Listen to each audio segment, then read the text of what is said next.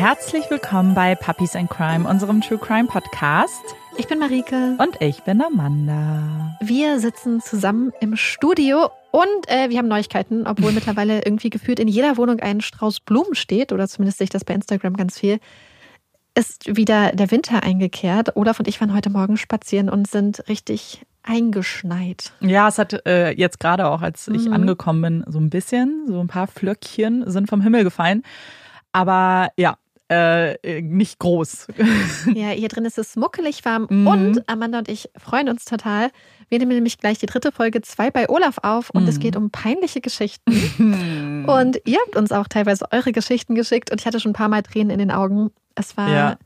sehr amüsant und dann gleichzeitig so niedlich auch ein bisschen. Unglaublich niedlich. Ja, ich finde, ich fand das auch total. Wir freuen uns auf jeden Fall dann später noch genau. aufzunehmen. Freuen uns sehr. Aber äh, dann wollen wir auch gar nicht lange rumreden, glaube ich, und fangen gleich mit dem Fall an. Aber vorher noch eine Sache. Wenn der Podcast euch gefällt, würden wir uns total freuen, wenn ihr uns auf der Plattform eures Vertrauens vielleicht einen Stern oder ein äh, kleines Daumen nach oben geben würdet. Ja, das freut uns sehr. Und bevor wir jetzt auch mit dem Fall anfangen, kommt hier erstmal ganz kurz Werbung. Und wir freuen uns total, euch von unserem heutigen Werbepartner zu erzählen. Und zwar Blinkist. Blinkist bringt euch die Kernaussagen von mehr als 5500 Sachbüchern und Podcasts näher. Und ihr könnt euch diese Zusammenfassung entweder durchlesen oder auch anhören. Und das Ganze in nur 15 Minuten, was super cool ist. Und auf Deutsch und auf Englisch. Das heißt, ihr habt auch noch die Auswahl. Und es gibt super viele Themen, über die ihr euch belesen könnt. Ja, es ist fast so, als hätte man immer seine eigene kleine Mini-Bibliothek mit der App dabei. Und ich finde, dass es total cool ist, wenn man zum Beispiel Bücher liest oder Podcast hört oder so und da gerade mittendrin ist, dass man manchmal ja Verweise auf andere Bücher und andere Titel und andere Themen bekommt. Und ich finde, bei Blinkist kann man dann total gut einfach schon mal äh, sich ein Bild machen von dem Titel vielleicht, der empfohlen wurde, oder sich kurz zu einem Thema wie Existenzialismus einlesen und belesen oder auch in meinem Fall zu griechischer Mythologie. Wer Puppies in Crime etwas länger hört, weiß ja, dass ich total gerne quasi so neu Neuerzählung von griechischer Mythologie mag. Und da ist mir der Titel Mythology von Edith Hamilton quasi über den Weg gelaufen. Bei mir ist es nämlich so, dass ich total gerne diese Neuauflagen lese, aber auch in der Zwischenzeit immer ziemlich viel vergesse, was ich total schade finde. Und dort wird das alles total gut zusammengefasst, also alle die griechischen Götter nochmal aufgezählt, erklärt. Und ich finde, es ist einfach total perfekt. Und es ist genau das, wo Blinkist mir einfach total hilft, dass man, wenn man ein Thema findet, wo man vielleicht auch gar nicht die Zeit hat für so einen super Deep Dive, dass man dann trotzdem äh, sich einlesen kann und so ein Thema, was einen gerade akut interessiert, doch nochmal schon mal reinschnuppern kann. Und das Coole ist, mit dem Feature Blinkist Connect könnt ihr ja euren Premium-Account mit einer anderen Person teilen. Das heißt, wenn ihr einen Blink äh, gehört oder gelesen habt, der euch total interessiert, könnt ihr den direkt mit der Person teilen. Und insbesondere, wenn ihr den Account teilt mit einer Person, die sonst zum Beispiel keine Bücher liest, könnt ihr, wenn ihr ein Buch gelesen habt, direkt den Blink dazu verschicken und auch noch ein paar Kommentare dazu schreiben. Und das finde ich extrem praktisch. Und wenn ihr jetzt auch Lust bekommen habt, durch die Blinkist-Bibliothek zu stöbern und zu schauen, ob auch ein Titel für euch dabei ist, dann haben wir ein richtig cooles Angebot für euch. Ihr könnt über den Link blinkist.de-puppies 25% sparen und auch das Angebot von Blinkist sieben Tage testen. Blinkist wird übrigens B-L-I-N-K-I-S-T geschrieben und Puppies findet ihr ja auch in unserem Namen wieder. Also wir wünschen euch ganz viel Spaß beim Stöbern. Alle Infos findet ihr wie immer bei uns in den Shownotes oder auch bei uns in unserem Linktree. Das war's auch schon mit der Werbung. Ich sitze hier mit meinem Laptop aufgeklappt und der Fall springt mir entgegen. Ich möchte schon mal ganz kurz sagen, dass ich bei dem Fall einfach ein paar Mal mit dem Kopf schütteln musste und ein paar Mal so Momente hatte, wo ich mir schon mitten im Fall gedacht habe, oh nee, ich glaube, ich kann diesen Fall nicht ganz skripten, sondern ich brauche mhm. Marike. Ich brauche Unterstützung. Deswegen freue ich mich natürlich, wenn du vielleicht auch schon was zu sagen hast. Ich werde dich aktiv fragen, Marike. Sehr gut, sehr gut.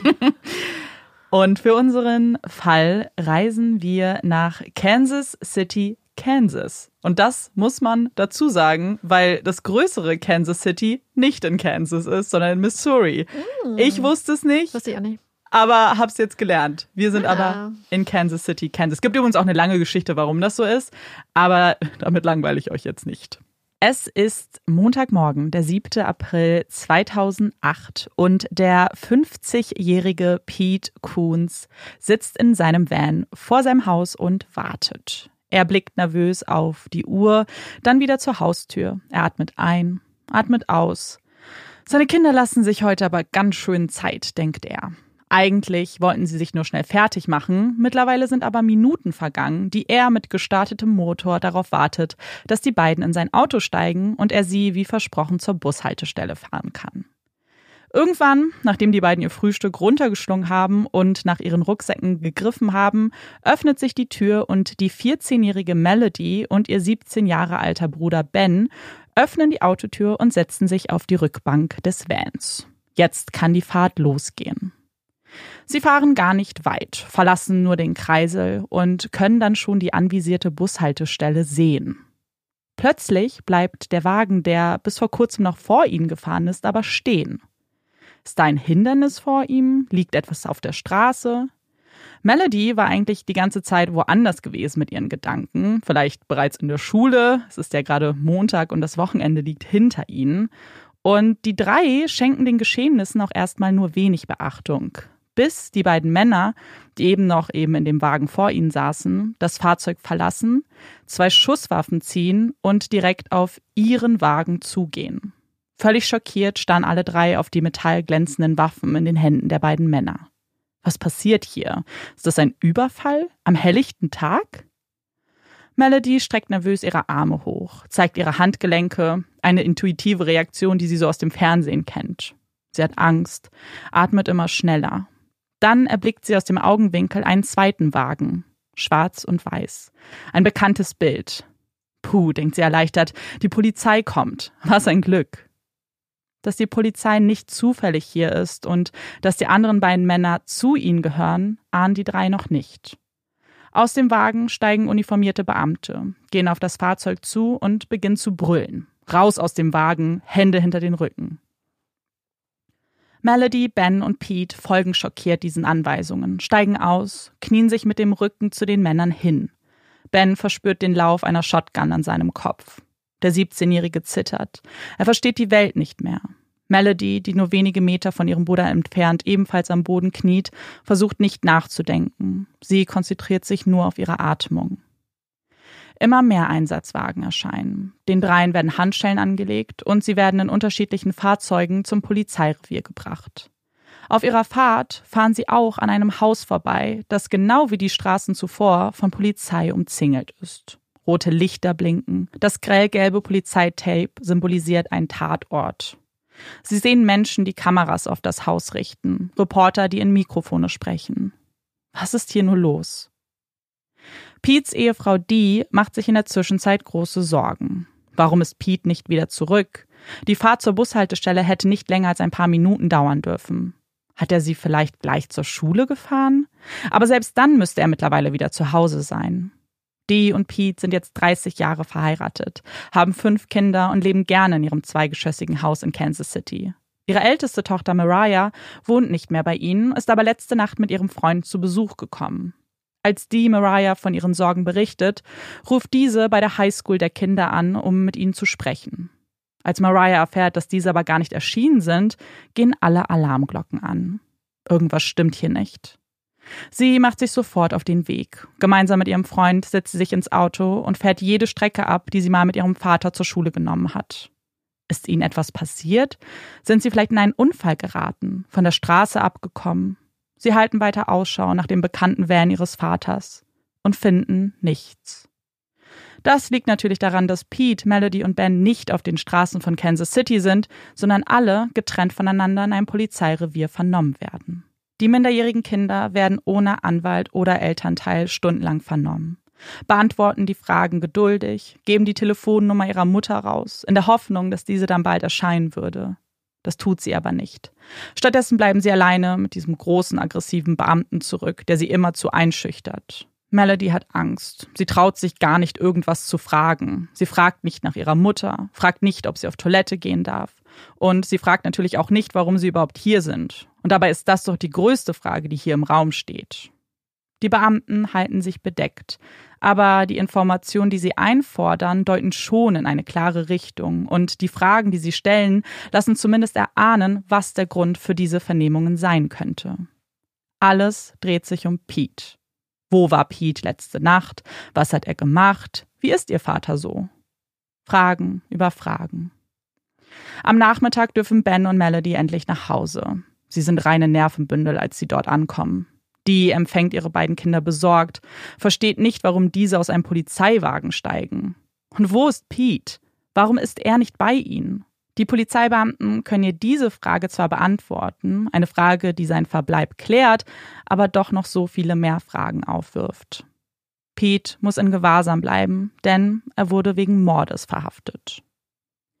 Nur wenige Stunden zuvor, Montagnacht. Es ist der 7. April, 2.21 Uhr morgens, als Elizabeth Schroll das Klingeln ihres Haustelefons vernimmt.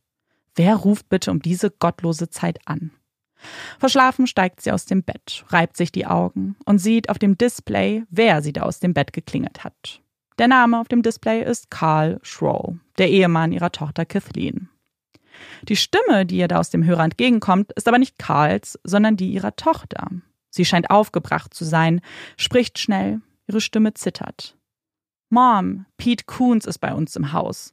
Er hat unseren Rasenmäher aus der Garage gestohlen und jetzt bedroht er uns. Er will uns töten. Er hat das alles geplant und sagt, dass man es ihm niemals nachweisen würde. Elizabeth ist verwirrt. Hat sie da richtig gehört? Sie versucht wach zu werden, bittet Kathleen darum, erneut zu schildern, was da vor sich geht. Kathleen wiederholt diese kurze Beschreibung. Elizabeth fragt ihre Tochter dann, ob sie denn schon die Polizei verständigt hätte. Kathleen verneint und das Gespräch bricht ab. Es war ein kurzes Telefonat, nur knapp 40 bis 45 Sekunden lang. Genug Zeit, um Elizabeth in Panik zu versetzen. Sie eilt durchs Haus, sucht nach ihrem Sohn Randy, der bei ihr wohnt, und rüttelt ihn aus dem Schlaf. Nachdem sie ihm besorgt von dem Telefonat berichtet hat, verständigt dieser dann den Notruf. Er wiederholt, was seine Mutter ihm erzählt hat. Man hört immer wieder im Hintergrund des Gespräches die Worte von Elizabeth, die zu beschreiben versucht, was Kathleen genau gesagt hat. Informationen gibt es nur wenige. Randy gibt an, dass ein Mann in dem Haus von Kathleen und Carl ist, dass er sie bedroht, dass sein Name Pete Coons ist und dass er bewaffnet ist.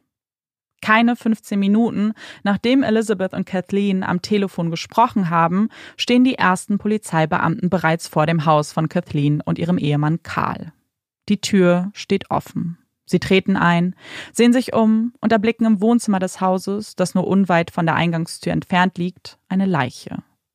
Es ist die 45-jährige Kathleen, die da auf dem Rücken am Boden liegt, getötet durch einen einzigen Schuss in den Hinterkopf.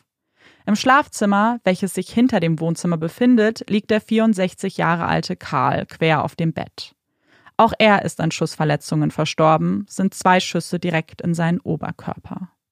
Seine Beine hängen über dem Bett. Als die Beamten näher rantreten, erblicken sie außerdem eine Schürfwunde in seinem Gesicht. Wie diese zustande gekommen ist, wird ein Rätsel für die Ermittler sein denn die Spurensicherung wird keinen Gegenstand finden, der zu dieser Verletzung passt und auch das Blut von Karl trägt.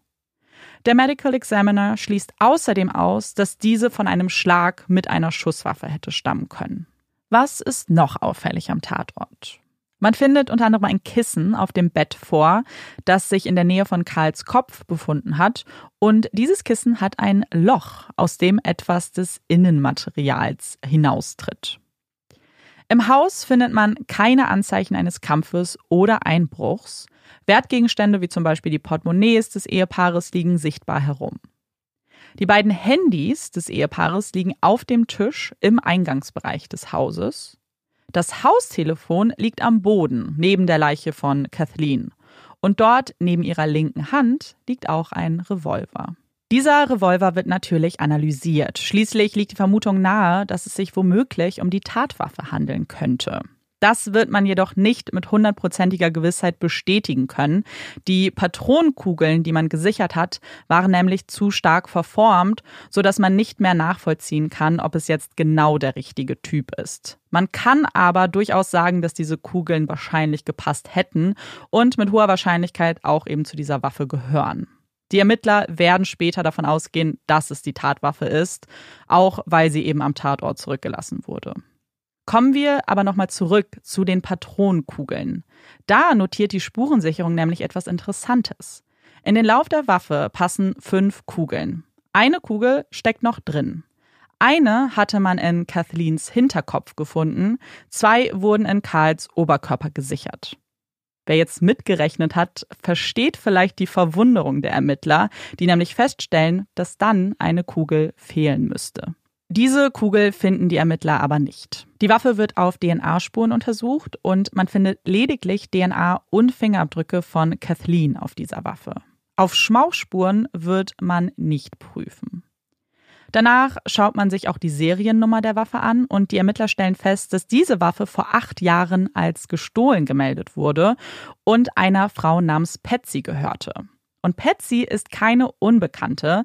Sie ist die Tochter von einem älteren Herrn namens Olin, um den sich Kathleen gekümmert hat. Als man Kathleens Tochter Blair diese Waffe gezeigt hat, bestätigt diese auch, dass es sich um die Waffe ihrer Mutter gehandelt hat. Sie hatte sie schon öfter bei ihr in der Handtasche gesehen. Außerdem hatte Kathleen Blair gesagt, dass diese Waffe ein Geschenk von Patsy gewesen ist.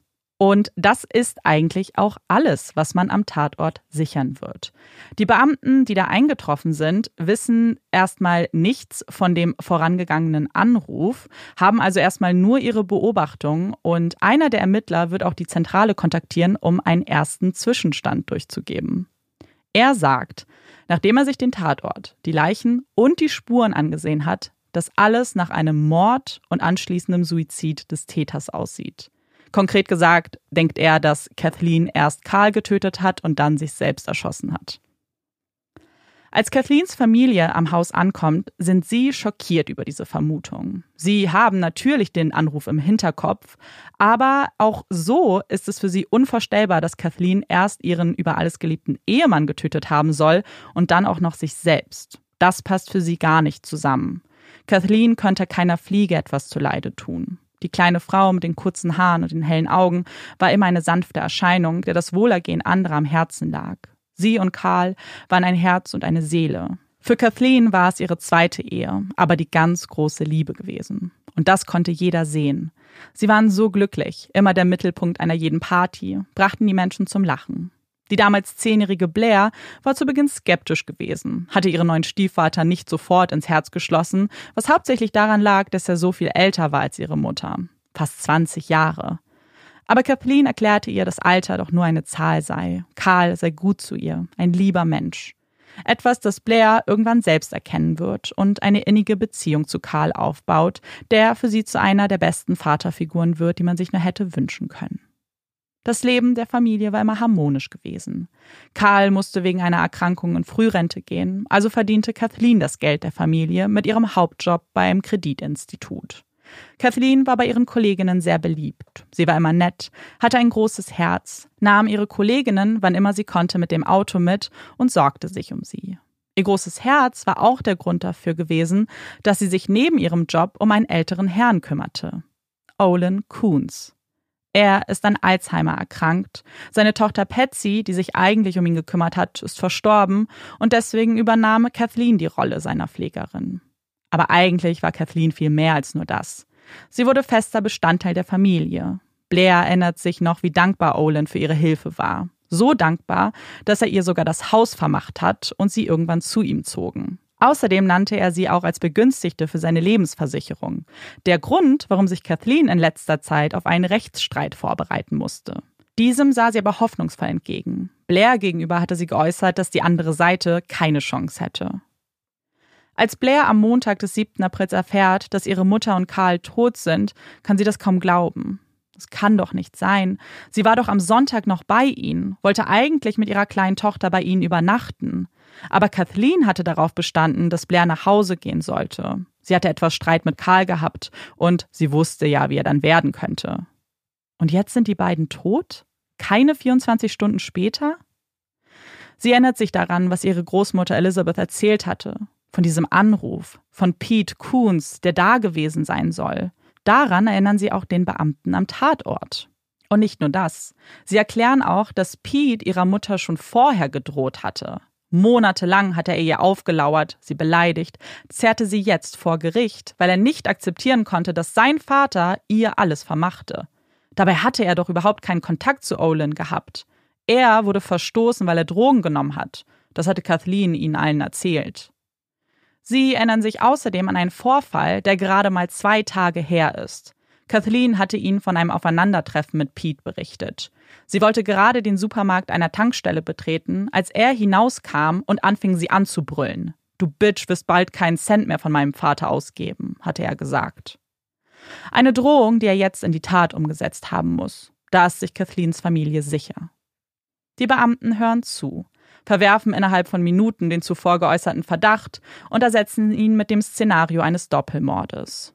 Und wer der Täter ist, hatte ihnen das Opfer selbst ja am Telefon verraten. Pete Coons. Um 7 Uhr wird der Wagen, in dem sich Pete, Melody und Ben befinden, von der Polizei angehalten. Ihnen werden Handschellen angelegt. Sie werden aufs Revier gebracht und verhört. Als man Pete mit dem Verdacht konfrontiert, streitet er alles ab. Er hätte Kathleen niemals getötet. Mochte er diese Frau? Nein, auf keinen Fall. Und dafür hatte er ja auch gute Gründe. Aber sie zu töten wäre doch das Dümmste, was er hätte tun können. Schließlich stand doch noch ein Prozess zwischen den beiden aus. Tod würde Kathleen ihm gar nichts bringen. Die Ermittler zeigen sich nicht überzeugt, nehmen ihn am Nachmittag fest und bringen dann die Kinder zurück nach Hause. Als man Pete's Ehefrau Dee sagt, was man ihm da vorwirft, kann sie das nicht glauben. Sie hat ein Bild vor Augen, das Bild des sanften Riesen, des Mannes mit dem zerzausten weißen grauen Haar und dem Schnurrbart. Dieser Mann soll ein Mörder sein? Ihr Ehemann, der fürsorglichste Mensch, den sie nur kennt? Der Mann, der so leidenschaftlich gerne bei der Post gearbeitet hat und vorher sogar als Schlagzeuger in einer Band spielte? Der Vater, der seine fünf Kinder mehr liebt als alles andere, der sie zum Lachen bringt, der sie zum Angeln mitnimmt, der mit seinen Kindern auf der Xbox Halo spielt, der immer so freundlich zu allen ist, der große Fourth of July Partys veranstaltet und dabei alle einlädt, dem wichtig ist, dass seine Haustür immer offen steht für alle, die einen Platz zum Schlafen brauchen. Er kann niemanden getötet haben. Nicht nur wegen all dieser Dinge, nicht nur, weil sie ihn lieben, sondern weil er bei ihnen war. Er war die ganze Nacht zu Hause, ganz sicher. Aber der Polizist, der da vor die steht, will nichts hören, fuchtelt mit einem Durchsuchungsbeschluss herum und sagt, wir werden euer Haus jetzt so richtig auseinandernehmen. Und genau das tun sie. Sie durchsuchen das ganze Haus, Schubladen werden aufgerissen, Computer und Telefone beschlagnahmt, Unterlagen fliegen durch die Luft. Im ganzen Haus, im Auto, auf dem Grundstück finden die Ermittler nichts, was ihnen bei den Ermittlungen helfen wird. Auch nicht den Rasenmäher, den Pete ja gestohlen haben soll. Auch in Kathleens Haus wird nicht eine Spur gefunden, die Pete an den Tatort bringt. Kein Blut, keine DNA, kein Gegenstand. Und doch sind die Ermittler überzeugt davon, dass Pete Kathleen getötet haben muss. Schließlich hatte sie das ja am Telefon kommuniziert. Und die ersten Polizisten waren keine 15 Minuten später bei ihr. Wie hätte es da jemand anders sein sollen? Ein Motiv sehen sie auch. Er war wütend auf sie, hatte nicht verstanden, wieso sein Vater all sein Geld an diese fremde Frau gab.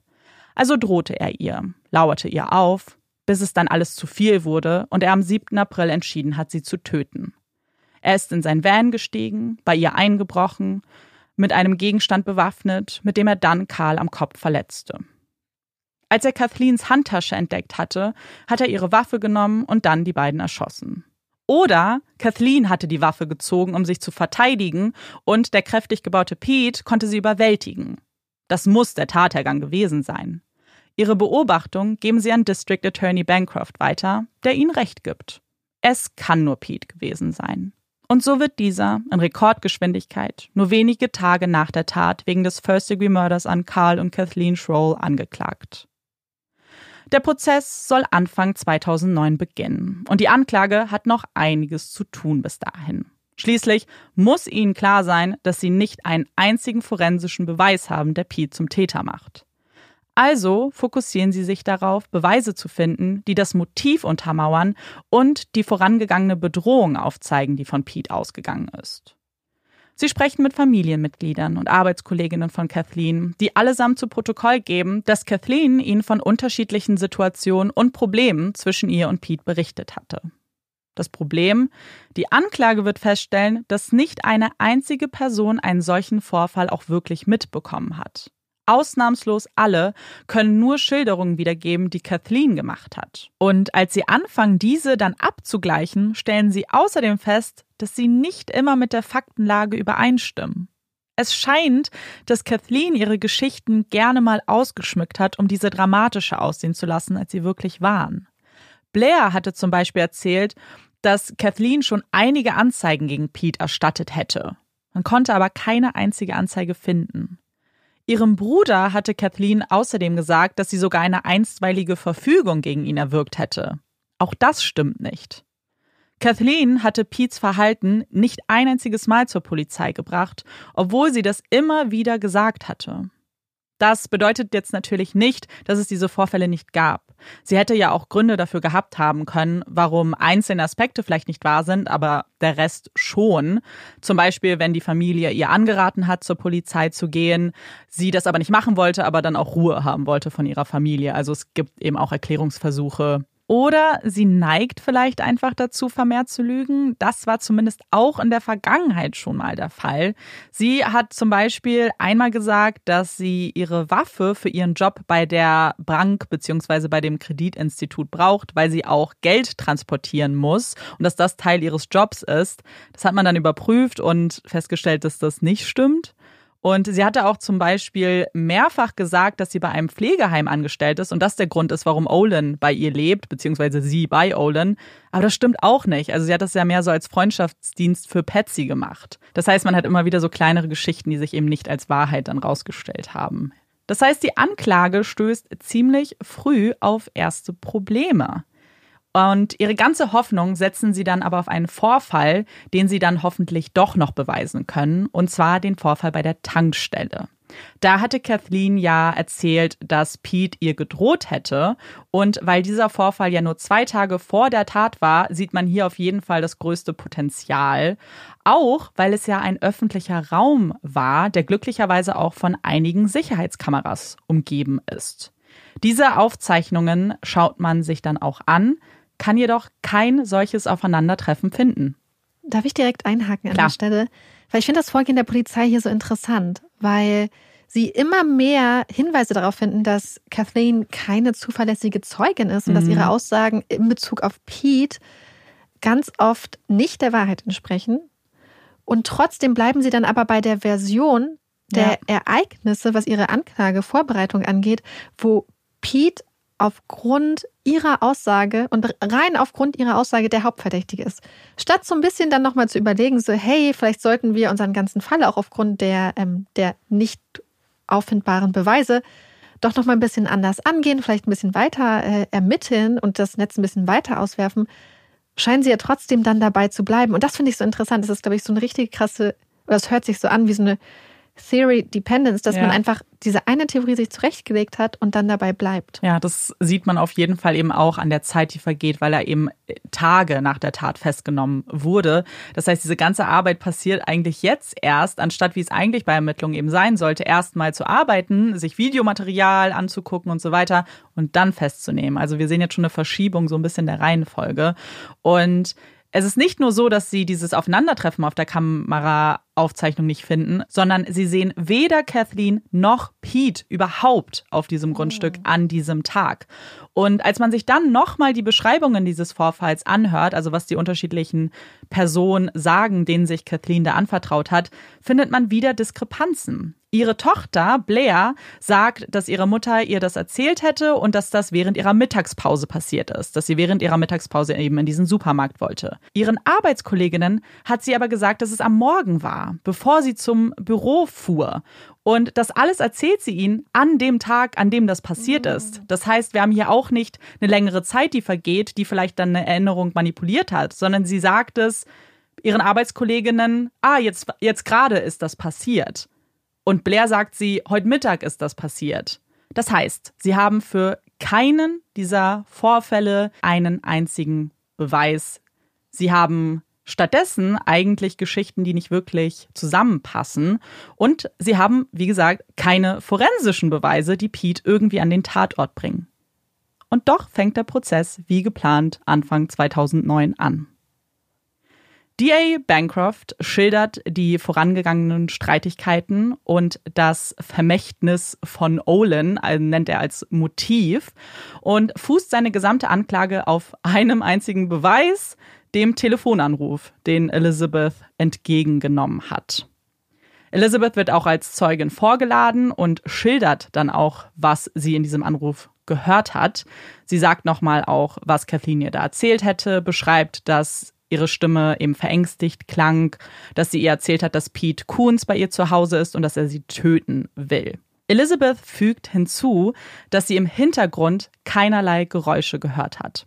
Und weil es nicht schon genug Ungereimtheiten gibt, gibt es auch ein kleines Problem mit diesem Anruf, das auch Pete's Verteidigung hervorheben wird. Auf den Fotos der Spurensicherung kann man sehen, dass es einen eingegangenen Anruf auf Elizabeths Telefon gibt. Also man hatte das Haustelefon abfotografiert und da steht eben als Name der Person, die angerufen hat, zu dieser Uhrzeit Karl Schroll. Also genauso wie Elizabeth es auch wiedergegeben hat. Dann hat man aber im Nachhinein die Auflistungen der Anrufe vom Netzanbieter bekommen. Und da ist es auf einmal eine andere Telefonnummer, nicht die von Kathleens Haustelefon. Ein Mitarbeiter des Anbieters wird dann auch von der Anklage vorgeladen. Die sehen natürlich das Problem. Äh, der bestätigt aber, dass das alles ganz normal ist, dass das mal passieren kann, dass da falsche Nummern einfach stehen. Und sie nennen auch als Argument dafür, dass ja irgendwas mit dieser Auflistung nicht stimmt, dass der 911-Call von Randy auch komplett fehlt. Den sieht man auf dieser Auflistung auch nicht. Und von dem wissen wir ja, dass er definitiv stattgefunden hat, weil der wurde ja aufgezeichnet.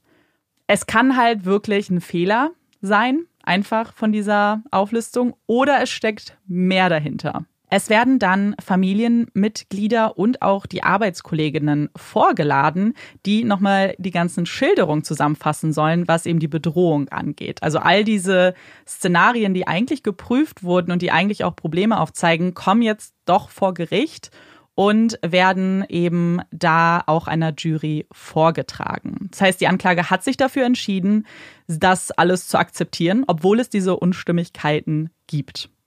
Außerdem werden noch Experten und Expertinnen eingeladen, die nochmal die gesicherten Spuren erklären. Also zum Beispiel wird der Autopsiebericht nochmal vorgelesen, die Todesursache wird auch nochmal erklärt. Da spricht zum Beispiel auch der Medical Examiner, der das alles überprüft hat und der Meinung ist, dass es sich hier um einen Doppelmord gehandelt hat. Sie halten allesamt fest, dass es keine Spur gibt, die eindeutig auf Pete als Täter hindeutet, sehen aber auch keine Anhaltspunkte dafür, dass es jemand anders war. Und das ist auch schon die Version der Anklage. Mehr wird hier nicht vorgebracht. Also sagen Sie eigentlich theoretisch, alles, was wir haben oder auch nicht haben möglicherweise, ist ein Telefonanruf, ja. wo eine unzuverlässige Zeugin ja. eine Person beschuldigt. Ein Telefonanruf, wo wir nicht mal 100% wissen, ob er stattgefunden hat. Und keine alternativen Verdächtigen. Genau. Obwohl sowieso auch schon alle gesagt haben, es sieht aus wie ein erweiterter Suizid. Genau. Das ist gut zusammengefasst. Und Pete's Verteidigung baut ihre Strategie auf seinem Alibi auf. Pete's Familie bestätigt nämlich, dass er die ganze Nacht zu Hause war. Wir haben hier mehrere Aussagen. Zum einen gibt es die Aussage seiner Ehefrau Dee, die angibt, ihren Ehemann mehrmals im Bett laut Husten gehört zu haben, weil er krank war. Und dass er auch gegen zwei Uhr morgens aufgestanden ist, um auf Toilette zu gehen. Sie ist davon wach geworden und hat auch die Uhrzeit mitbekommen.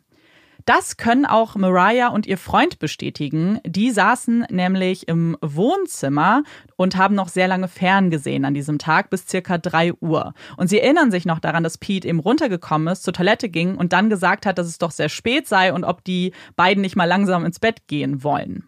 Um drei sind sie dann auch ins Bett gegangen, welches direkt neben dem Schlafzimmer von Pete und Dee liegt. Und dort hat Mariahs Freund ebenfalls Husten gehört und auch so Tippgeräusche von einem Computer. Das größte Alibi ist jedoch der eingeparkte Van. Als Mariah mit ihrem Freund angekommen ist an dem Tag davor, haben sie sich auf der Auffahrt hinter den Wagen ihres Vaters gestellt. Er hätte also nur ausparken können, wenn sie ihren Wagen zuvor wegbewegt hätten. Das haben sie aber nicht. Und der Autoschlüssel war auch die ganze Zeit in der Hosentasche von Mariahs Freund. Daran erinnert er sich so gut, weil er ihn am Morgen dann an Pete gegeben hat, als er los wollte und die Kinder eben zum Schulbus bringen wollte. Weil eben genau das passiert ist. Er musste erst den anderen Wagen wegparken und konnte dann mit seinem Van raus. Dazu sagt übrigens die Anklage, dass hier irgendwas nicht stimmt, dass sie dieser Aussage nicht glauben, weil sie bereits um 6 Uhr einen Polizisten zu dem Haus geschickt haben, wo ja der Verdacht schon da war. Und dieser Beamte war sich sicher, dass da kein Van vor diesem zweiten Auto stand. Irgendwie muss es ihm doch gelungen sein, da auszuparken, ohne den anderen Wagen zu bewegen. Die Verteidigung gibt auch eine alternative Theorie der Geschehnisse an. Und was sie da beschreiben, ist eigentlich genau das, was der erste Polizist schon am wahrscheinlichsten hielt. Der hatte ja gesagt, dass es ein Mord und anschließender Suizid war. Und sie geben an, dass Kathleen also erst ihren Mann Karl getötet hat, dass sie danach ihre Mutter anrief, weil es nämlich ihr Plan war, das ganze Pete in die Schuhe zu schieben. Nach dem Anruf tötete sie sich dann selbst. Die Verteidigung argumentiert, dass dieser Anruf, dass es ihn überhaupt gibt, eigentlich auch ein Beweis für diese Theorie wäre, weil wenn Pete wirklich im Haus war, dann hätte sie doch den Notruf verständigt. Warum sie das nicht getan hat, ist, weil sie nicht wollte, dass jemand so schnell kommt, weil dann hätte das ja wahrscheinlich ihren Plan durchkreuzt, wenn sie wirklich auch noch Suizid begehen wollte, und hat stattdessen ihre Mutter angerufen, um so mehr Zeit zu gewinnen für ihren Plan. Und ja, ich glaube, vor dem Hintergrund wirkt es dann auch so ein bisschen fast, als wäre das vielleicht so ein Anruf, um Zeugen ja. zu schaffen. Nicht, weil man in Todesangst ist und sich und ich möchte, dass jemand vorbeikommt, weil ihre Mutter ist ja auch älter. Ja. Und was ich noch die ganze Zeit so im Kopf habe, ist ja das, was sie erzählt hat. Ja. Dass er da ist, um den Rasenmäher zu stehen, aber gleichzeitig diesen Masterplan hat, um sie zu töten und, und damit durchzukommen. Und vielleicht ist euch das schon aufgefallen. Es gibt eine kleine Diskrepanz, für die es auch keine Erklärung gibt. Und zwar schildert Elizabeth in dem Anruf ja eigentlich sehr allgemein, dass er eben für den, für den Rasenmäher gekommen ist, dass er sie bedroht und dass er sie töten will. Randy sagt in seinem 911-Call, der aufgezeichnet ist, dass Pete bewaffnet ist. Das kann eigentlich nicht stimmen, wenn die Waffe Kathleens Waffe mhm. ist. Wir wissen nicht, ob Randy das vielleicht improvisiert hat, dass es so ein mhm. stille Post-Effekt ist, dass er einfach ergänzt hat, ja, ja klar, wenn er mich töten will, muss er ja eine Waffe haben. Mhm. Aber ganz genau lässt sich das nicht klären. Aber vielleicht ist es euch auch schon aufgefallen. Das ist nämlich auch ein bisschen seltsam jetzt an diesem Telefonat, weil hätte Kathleen vielleicht gesagt, ja, er ist bewaffnet, dann wüssten wir ziemlich wahrscheinlich, dass das nicht stimmen kann, weil wie sollte er ihre Waffe haben, bevor er reingekommen ist. Mhm. Die Anklage hält diese Version für absoluten Unfug. Sie verstehen nicht, warum Kathleen ihren Ehemann töten sollte. Sie hat diesen Mann über alles geliebt. Und warum sollte sie dann auch noch alles so künstlich inszenieren? Das ergibt auch gar keinen Sinn und wirkt viel eher wie eine Geschichte aus einem Sherlock Holmes Roman. Außerdem wurde Karl doch auch zuerst auf den Kopf geschlagen mit einem Gegenstand, den man nicht mehr finden konnte. Also irgendwer muss diesen Gegenstand ja dann weggebracht haben und wurde danach erst erschossen. Kathleen selbst wurde ja durch einen Schuss in ihren Hinterkopf getötet. Das ist zwar nicht unmöglich, aber doch sehr unwahrscheinlich, sagt die Anklage. Hm. Ja. Außerdem hätte Kathleen überhaupt keinen Grund gehabt, sich selbst zu töten. Und mit diesen Schilderungen, mit diesen Worten, wird eine Jury dann zu ihren Beratungen verabschiedet und soll entscheiden, ob Pete schuldig ist an dem Mord an Kathleen und Karl. Und jetzt stelle ich die altbekannte Frage, die wir uns schon oft gegenseitig gestellt haben. Kannst du dir denken, wie sie sich entscheiden? Oder vielleicht mhm. auch, wie würdest du entscheiden? Es gibt ja quasi zwei Theorien, die wir hier gegeneinander haben. Einmal diese Theorie des Mord mit anschließendem Suizid und dann die Theorie, dass Pete die beiden ermordet hat.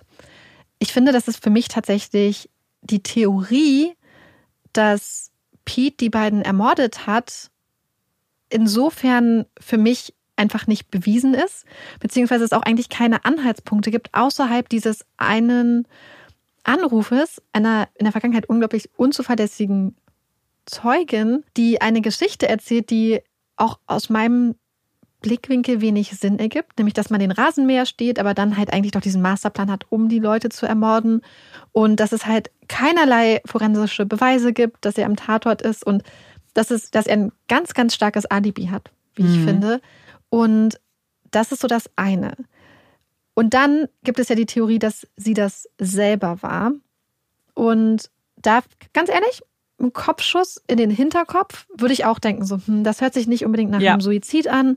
Und auch die Frage nach dem Motiv, warum sollte sie Suizid begehen? Die Sache ist die, selbst wenn man sagt, man glaubt nicht an ihren Suizid, heißt das nicht automatisch, dass man an die Theorie dann glauben müsste, ja. dass Pete es war. Ja. Weil dann haben wir immer noch einfach zwei Tatszenarien, wo vielleicht keines zutrifft. Und deswegen hoffe ich, ehrlich gesagt, dass die Jury ähm, unabhängig davon, was sie von der Suizidtheorie der Verteidigung halten, anerkennen, dass es einfach für eine Verurteilung von Pete nicht nur nicht genug Hinweise bzw. Beweise gibt, sondern auch sehr, sehr, sehr viele Beweise, die genau das Gegenteil sagen, nämlich die für seine Unschuld sprechen. Ähm, ja, das hoffe ich. Ich bin gespannt, ob ihr jetzt euch auch vielleicht Gedanken gemacht habt und euch auch vielleicht so ein bisschen festgelegt habt. Und muss sagen, dass diese Entscheidung auch ein Grund ist, warum ich diesen Fall ein bisschen freier machen wollte. Weil ich glaube nicht, dass irgendjemand wirklich darauf kommt, was diese Jury tut.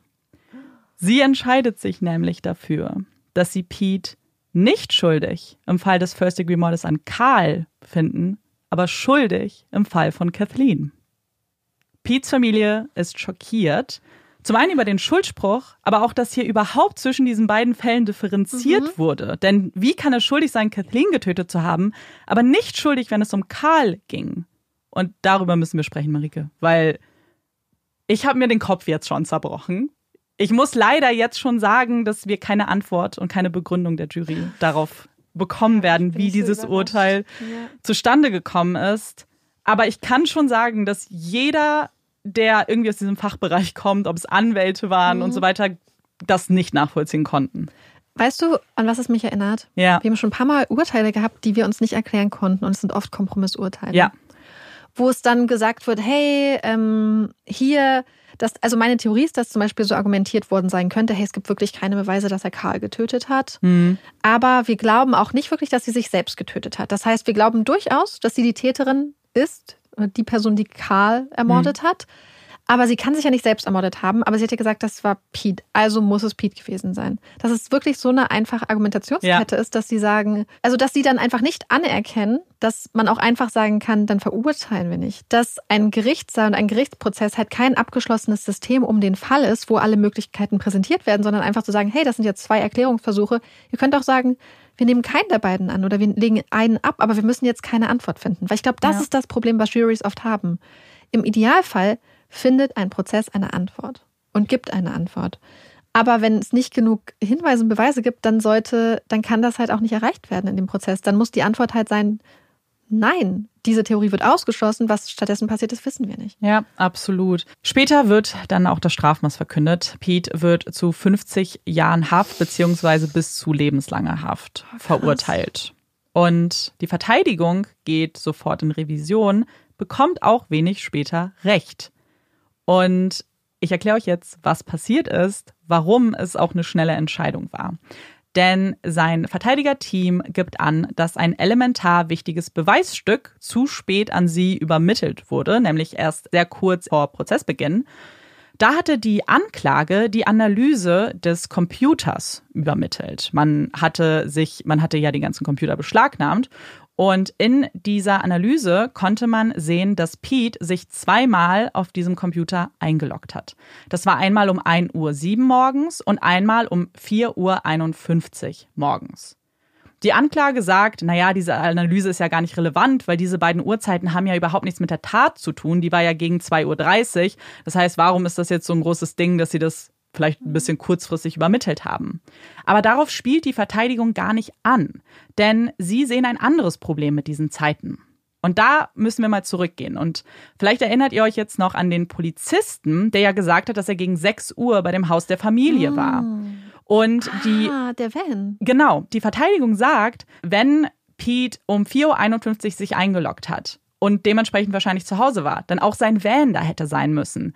Dass es also sehr, sehr gut sein kann, dass der Beamte, der da war, einfach den Van nicht gesehen hat. Und was passiert, wenn der Van da war und nicht gesehen hat? Dann hat Pete wieder ein Alibi, was mhm. Ziemlich wasserdicht, wasserdicht ist. ist, weil wir dann keinen Zeugen haben, der beweisen kann, dass dieses Auto irgendwie anders hätte da ausgeparkt mhm. werden können. Und im Zweifel von den Angeklagten. Genau. Das heißt jetzt natürlich nichts, das ist ja nichts Sicheres. Man kann ja auch sagen, ja, um 4.51 Uhr, aber 6 Uhr ist ja eine Stunde später. Aber das ist ja egal. Es mhm. ging ja darum, dass die Verteidigung nicht genug Zeit hatte, das im Prozess dann anzubringen, mhm. weil sonst hätten sie das direkt sagen können, als der Polizist ausgesagt hat, so hey, aber mhm. um 4.51 Uhr hat er sich eingeloggt. Ja. Also, wie schon gesagt, dem Ganzen wird Recht gegeben und stattgegeben und das Gericht ordnet jetzt also einen neuen Prozess an. Diesmal wird aber nur über den Mord an Kathleen gesprochen, weil er ja schon bei dem anderen Fall freigesprochen wurde. Und im Dezember 2009 beginnt schon dieser zweite Prozess. Also nur sechs Monate nachdem das eigentliche Urteil verkündet wurde. Das ist ziemlich schnell. Mhm was damit zu tun hat, dass alle Beteiligten erstmal die gleichen sind. Wir haben den gleichen Richter, wir haben die gleiche Anklage, die gleiche Verteidigung und alle haben sich darauf geeinigt, alle Beweise und Zeugen einfach zu übertragen. Hier wird nichts nochmal geprüft. Es ist wirklich so ein Copy-Paste vom ersten Prozess, nur eben, dass dieser zweite mhm. Anklagepunkt nicht mehr im Raum steht. Es wirkt also wirklich so, als ob man diesen Prozess jetzt nochmal wiederholt.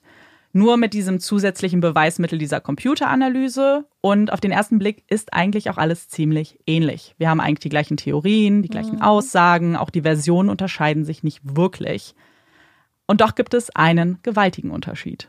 Die Anklage lädt nämlich einen neuen Zeugen vor. Einen Namen, den wir so noch nie gehört haben im Zusammenhang mit diesem Fall. Und zwar lädt sie Robert Rupert vor. Er hatte sich eine Woche lang eine Zelle im Gefängnis mit Pete geteilt. Oh, nee. Nee. Und er sagt vor der Jury aus, dass Pete ihm in dieser Woche die Tat gestanden hätte. Oh nein. Es wird leider noch schlimmer, weil er schildert auch eben den Tatablauf. Also er sagt vor der Jury, wie was Pete ihm da genau gestanden hat. Und das sage ich euch jetzt kurz. Pete hat gesagt, dass er in den frühen Morgenstunden des 7. Aprils aus dem Fenster seines Schlafzimmers geklettert ist. Das ist im ersten Stock des Hauses. Und dass er ein anderes Fahrzeug benutzt hat, nämlich einen roten Van, den er besitzt, und ist mit diesem Auto zum Haus von Karl und Kathleen gefahren. Und nachdem er die beiden dann da getötet hat, hat er sie im gleichen Raum nebeneinander platziert. Es war eine Art Wäscheraum, sagt er. Und den roten Wagen hat er dann nach der Tat verkauft. Ich weiß nicht, vielleicht fällt dir ja schon mindestens eine Unstimmigkeit auf in dieser Schilderung. Der Fundort der Leichen? Ja, genau. Die Leichen wurden nämlich nicht in einem Raum gefunden. Kathleens Leiche wurde im Wohnzimmer gefunden und Karls Leiche im Schlafzimmer auf dem Bett. Und wir müssen leider noch weitergehen, denn die anderen Details lassen sich auch noch entkräften.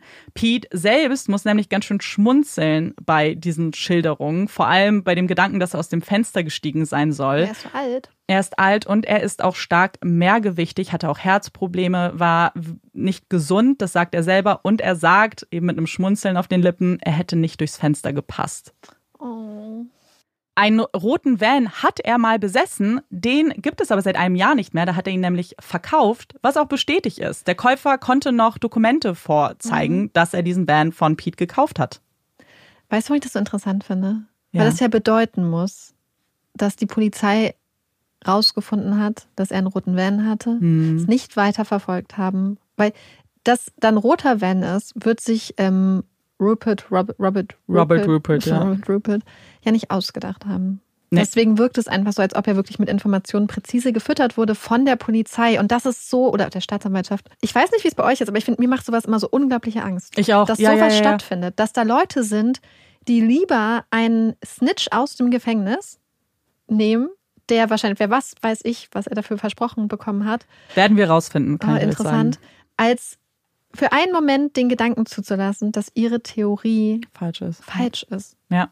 Und ganz ehrlich, diese ganzen Probleme und Fehler müssen der Anklage klar gewesen sein. Sie müssen das gewusst mhm. haben, weil man lässt ja nicht irgendwen zu. Also ohne jetzt das, was ich schon mhm. weiß, mit reinzunehmen, wirklich nur aus dieser Situation. Diese Fehler, das muss ja eine Anklage auch geprüft haben. Das muss ja ein DA geprüft haben. Mhm. Naja, du verkaufst die Jury halt für dumm. Ja, Absolut. Und rund um diese neue Aussage baut die Anklage also eine neue Version auf, beziehungsweise sie ergänzen ihre alte Version, was passiert ist. Also sie sagen genau das, was Robert gesagt hat, dass Pete aus dem Fenster gestiegen ist, dass er einen anderen Wagen genommen hat und damit dann zum Haus von Kathleen und Karl gefahren ist.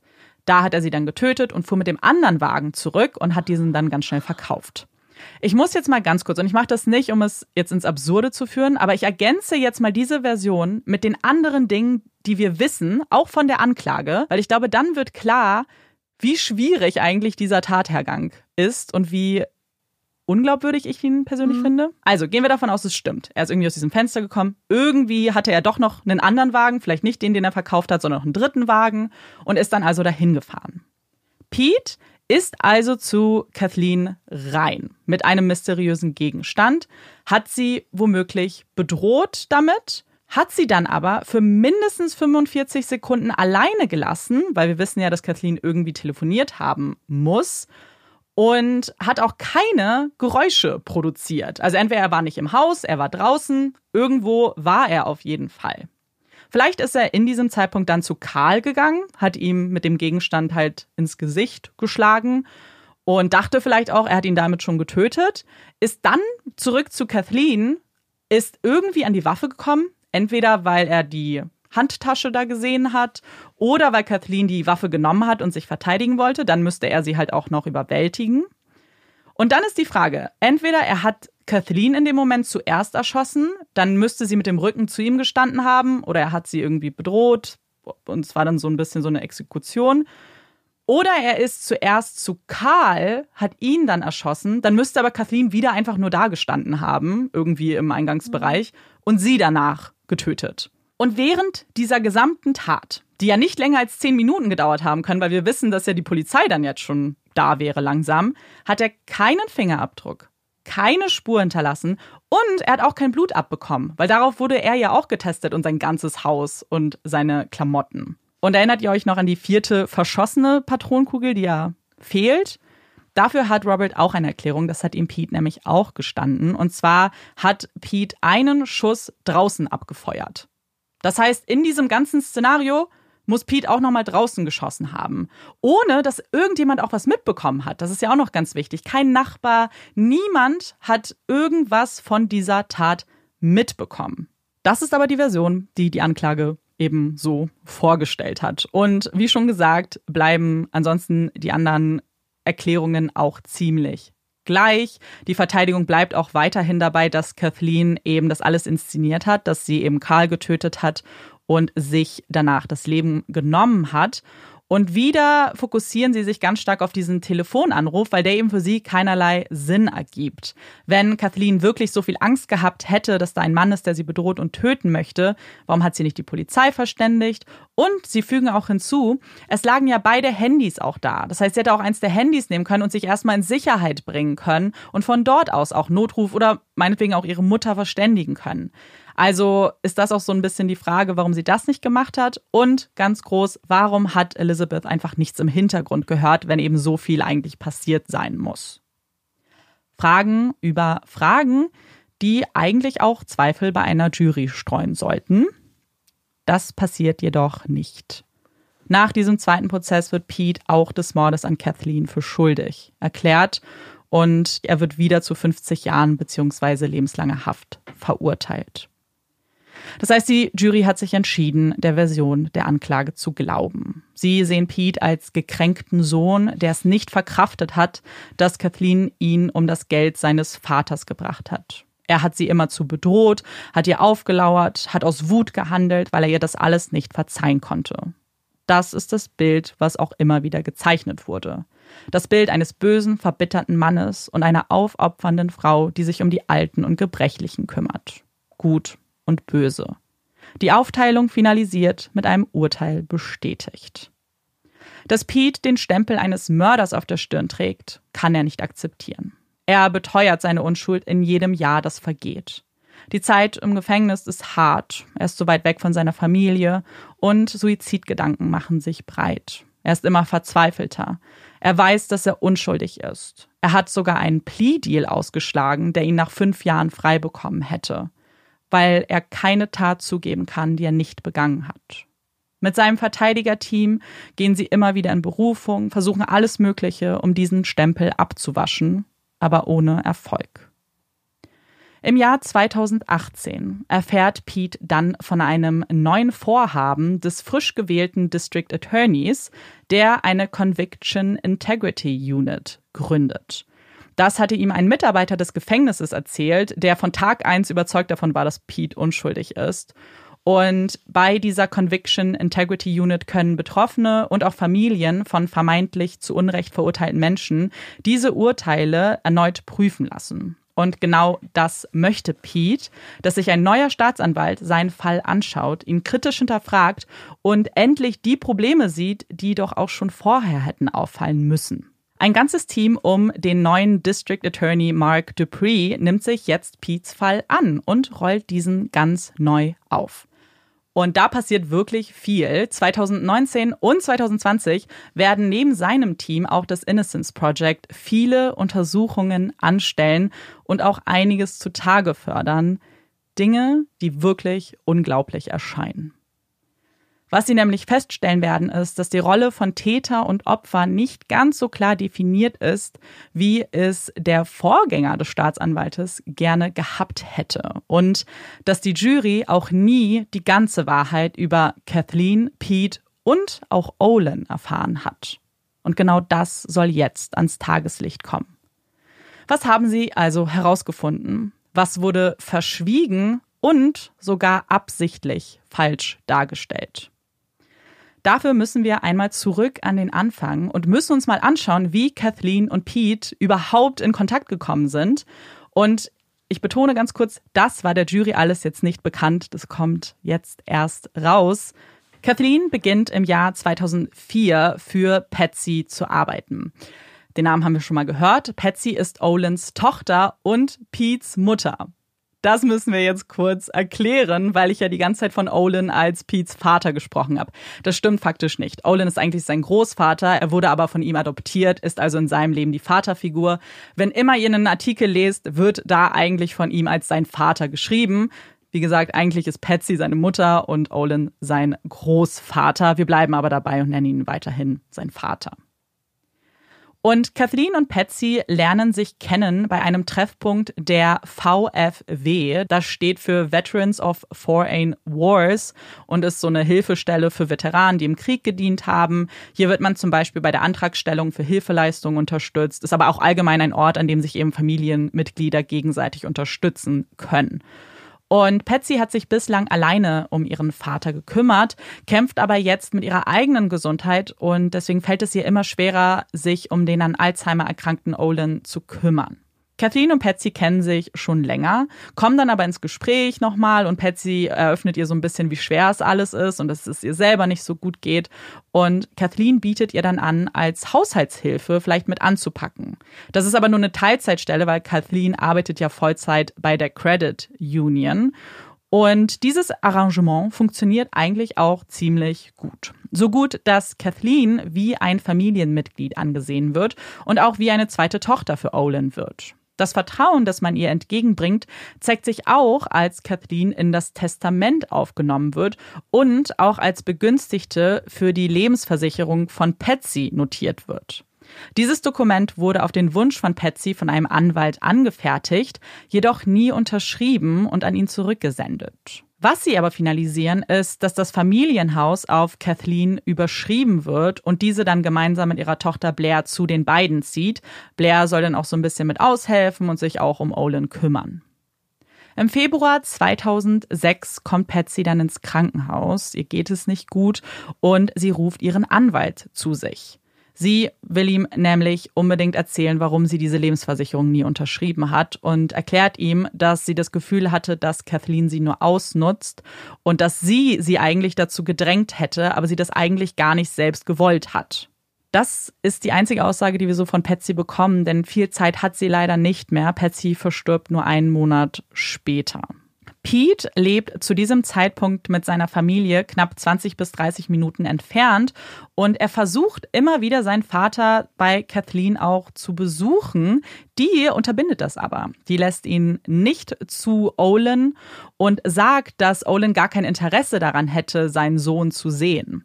Und das war ziemlich hart für Pete.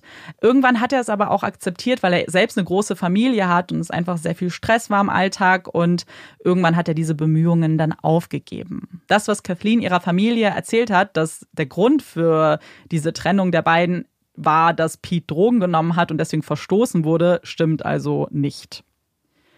Der Kontakt zwischen Pete und Olin war so stark heruntergebrochen, dass Pete beim Versterben seiner Mutter Patsy nicht einmal verständigt wurde von Kathleen und das ganz lange gar nicht mitbekommen hat. Und er wusste auch nicht über die Ernsthaftigkeit der Erkrankung von Olin. Auch das hat er erst deutlich später erfahren. Im August 2006 versucht Pete dann aber doch nochmal Olin zu besuchen. Er geht zum Haus der Familie unangekündigt und Kathleen lässt ihn nicht hinein. Das lässt er sich aber diesmal nicht gefallen, sondern er kontaktiert dann die SRS, das ist die Specialized Rehabilitation Services. Die kümmern sich eben um ältere Menschen, schauen, dass es ihnen gut geht. Und er hat eben das Gefühl, dass irgendwas mit seinem Vater nicht stimmt und dass man sich das unbedingt mal anschauen sollte. Und was sie da feststellen ist, dass das nicht der einzige Anruf ist, den sie bekommen haben, weil eine Bankmitarbeiterin sich auch schon an die Polizei gewandt hat, die dann wiederum das SRS informiert hat, weil sie ungewöhnliche Abbuchungen auf Olens Konto vernommen hat.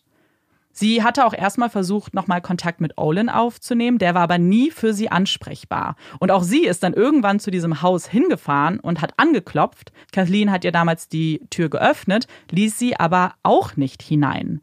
Und diese Frau von dieser Bank hat sich aber nicht abwimmeln lassen. Es ist ein richtiger Streit ausgebrochen, den auch Nachbarn mitbekommen haben. Es herrschte ein sehr, sehr harter Ton. Und irgendwann gewinnt die Mitarbeiterin der Bank und cool. darf dann rein zu Olin. Und was sie da sieht, schockiert sie komplett, weil sie diese klaren äh, Anzeichen von Alzheimer sieht. Also, dass sie mhm. sehr verwirrt ist, dass sie sich an Dinge nicht mehr erinnern kann und dass dieser Mann eigentlich nicht über dieses Konto einfach so verfügen kann und vor allem in so hohen Beträgen, die da geflossen mhm. sind, dass das mehr als verdächtig ist. Also schließt sie die Konten, sie friert die sofort ein und verständigt die Polizei. Was für eine tolle Bankmitarbeiterin. Toll, ne? Ich bin gerade hier ja. so und denke. Theresa oh, heißt sie übrigens. Theresa.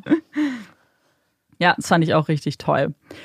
Was nicht ganz so toll ist, ist, dass solche Meldungen zwar ernst genommen werden, aber dass der Prozess natürlich sehr, sehr lange dauert. Also hier mhm. spielt Bürokratie eine große Rolle und Pete macht sich jetzt wirklich richtig große Sorgen um seinen Vater und er will eigentlich nicht mehr warten. Also schmiedet er einen Plan.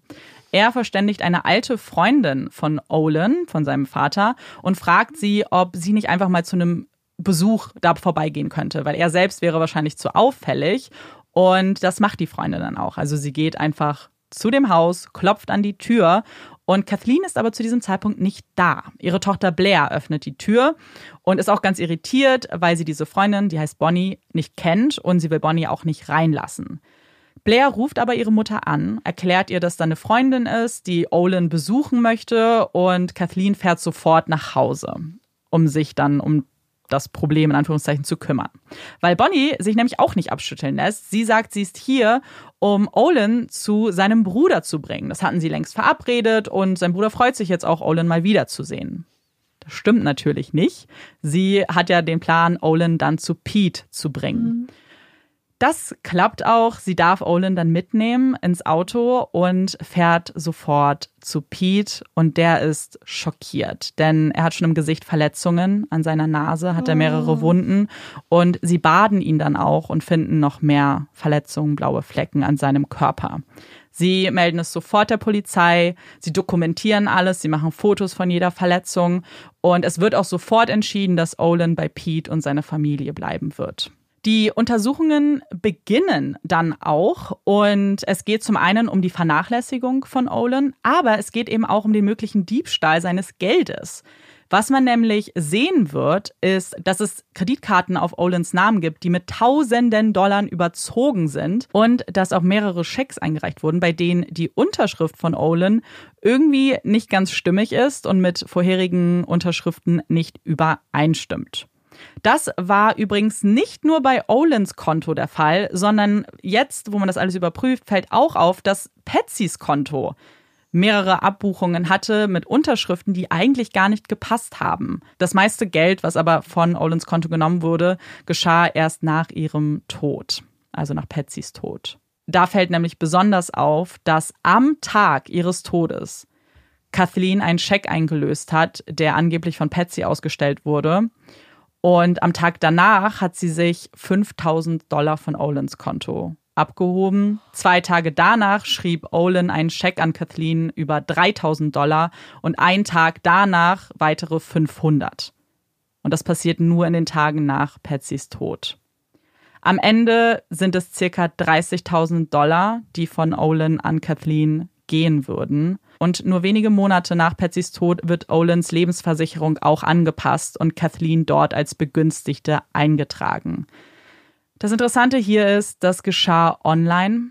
Olin hat kein Computer, hat kein Internet, er ist 85 Jahre alt und hat Alzheimer. Das heißt, das SAS ist jetzt auf jeden Fall aufgebracht. Sie trauen das Olin nämlich eigentlich nicht zu, dass er das gemacht hat, sondern vermuten, dass wahrscheinlich Kathleen dahinter steckt. Und das SAS fasst auch alles dann zusammen, schreibt einen Bericht und gibt all die Informationen an die Polizei weiter, die auch sofort alarmiert ist. So alarmiert, dass sie Pete übrigens sofort recht geben, als er sich das Haus zurückholen möchte. Kathleen und Blair müssen sofort ausziehen und Kathleen scheint der Ernst der Lage auch bewusst zu sein. Die kontaktiert nämlich auch direkt einen Anwalt, weil sie mit einer Anklage rechnet hier wegen der diversen Delikte. Das recht. Ja.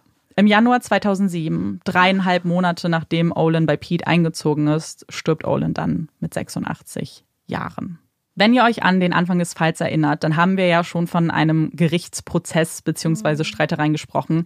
Da geht es eben genau um diese Lebensversicherung. Es war eine Lebensversicherung über 46.000 Dollar, die ja eben dann irgendwann auf Kathleens Namen dann übertragen wurde. Eigentlich war es eben Olins Familie, die sonst das Geld ausgezahlt bekommen hätte. Und wenn jemand stirbt, dann wendet sich ja normalerweise der Begünstigte an die Versicherung. Was aber passiert ist, die Versicherung die diese Lebensversicherung abgeschlossen hat, wird von zwei Leuten kontaktiert, und zwar von Pete und Kathleen.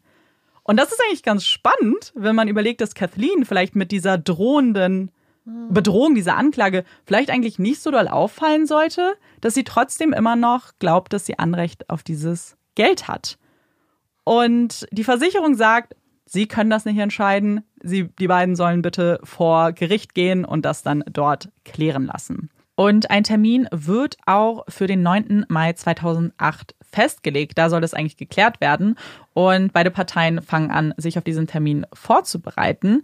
Was Pete macht, ist, dass er sich einen Experten besorgt, der die Schriften analysieren soll, was die Unterschrift von Olin angeht. Und der Experte bestätigt das, was eigentlich der Bericht vom SAS auch schon gesagt hat, dass diese Unterschrift nicht passt, dass sie nicht von Olin ist, sondern dass hier jemand seine Unterschrift auf den Schecks gefälscht hat.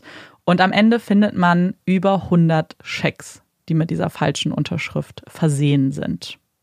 Und Pete konfrontiert Kathleen im April mit diesem Fund, und gleichzeitig bietet er ihr überraschenderweise auch einen Kompromiss an. Er bietet ihr 11.000 Dollar an, dass sie das Ganze einstellen, dass sie nicht vor Gericht gehen. Warum er das genau getan hat, wissen wir nicht. Ich es gibt wahrscheinlich viele Vermutungen, die man da in den Raum stellen kann. Zum einen wahrscheinlich einfach, um damit abzuschließen mhm. und nicht noch länger das vielleicht auszutragen zu müssen. Und dass er lieber das dann diese 11.000 Dollar verbucht mhm. und dann mhm. seine Ruhe hat. Vielleicht hat er auch gedacht, dass das so eine Art Schweige, also Schweigegeld in dem Sinne ist, dass wenn sie wenigstens irgendetwas kriegt, dass sie sich ja. vielleicht damit zufrieden Ja, gibt. genau. Dass er vielleicht das Gefühl hatte, ey, wenn es jetzt eine Einigung gibt, wird das vielleicht nicht das Ende sein. Ja. Und jetzt möchte ich das Ganze nochmal ganz kurz zeitlich einordnen. Der April ist der Monat, in dem Kathleen sterben wird, der 7. April ist der Tag, an dem sie stirbt. Ein paar Tage nachdem er ihr diesen Kompromiss angeboten hat, passiert angeblich dieser Tankstellen-Supermarktvorfall. Und zwei Tage nach diesem Vorfall verstirbt dann Kathleen. Das ist alles wahnsinnig zeitnah. Und warum ist das jetzt alles relevant? Zum einen zeigt es, dass die Beziehung der beiden eigentlich doch ganz anders war, als es immer dargestellt wurde. Es war also nicht der böse Pete, der es einfach so auf Kathleen mhm. abgesehen hat. Und da gibt es ja auch die Aussage des Staatsanwaltes, der ja auch immer wieder betont hat, dass Kathleen keinen Grund hatte, sich selbst das Leben zu nehmen. Mhm. Aber und, jetzt haben wir einen Grund. Und wir werden noch mehr Gründe haben. Ich habe da noch mehr. Denn wenn wir uns mal anschauen, dass sie womöglich wegen Betruges drangekommen wäre, ist das schon mal ein Grund. Aber es gibt noch andere Gründe, denn Kathleen hatte ganz große Geldprobleme. Sie war sehr stark verschuldet und Kathleen gab jeden Monat hunderte Dollar mehr aus, als sie einnahm. Und District Attorney Dupree, also der neue Staatsanwalt, wird herausfinden, dass sie nicht nur verschuldet war, sondern dass bei ihrer Arbeit bei dem Kreditinstitut mittlerweile auch aufgefallen ist, dass Geld fehlt und sie Geld unterschlagen hat. Und am 7. April, also dem Montag, an dem sie gestorben ist, hatte sie eigentlich einen Termin mit ihrem Chef, der ihre Bücher kontrollieren wollte. Und die haben nicht gestimmt. Und jetzt im Nachhinein kann man sogar feststellen, dass sie in den, nur in den 60 Tagen vor ihrem Tod 11.000 Dollar unterschlagen hat. Das heißt, wir wissen, dass diese Aussage vom Staatsanwalt nicht ganz so richtig war, dass sie vielleicht gar keine Gründe gehabt hätte. Aber man schaut sich natürlich neben dieser Vorgeschichte auch nochmal die Ermittlungen ganz genau an. Und auch da werden wir nochmal Dinge sehen, die ziemlich katastrophal verlaufen sind. Wisst ihr noch, die vierte verschossene Kugel? Die wird 2020 gefunden. Nicht irgendwo, sondern in den gesicherten Beweismitteln. Und zwar steckte sie in dem Kopfkissen fest. Ganz am Anfang habe ich beschrieben, dass es ein Kopfkissen gibt, in dem ein Loch war, aus dem das Innenmaterial so rausquoll. In diesem Kissen war die Kugel. Die ganze Zeit. Die Spurensicherung hat Fotos von diesem Loch gemacht, hat das Kissen mitgenommen und hat diese Kugel nicht gefunden. Das ist ein riesiges Versäumnis, denn was es am Ende aussagt, ist, dass das wahrscheinlich der Grund für die Verletzung in Karls Gesicht ist, dass die nämlich von einem Streifschuss kam. Und das passt. Das haben sich dann mehrere Experten angeguckt und das ist die Erklärung dafür. Und was das jetzt wiederum sagt, ist, dass es keinen mysteriösen Gegenstand gibt.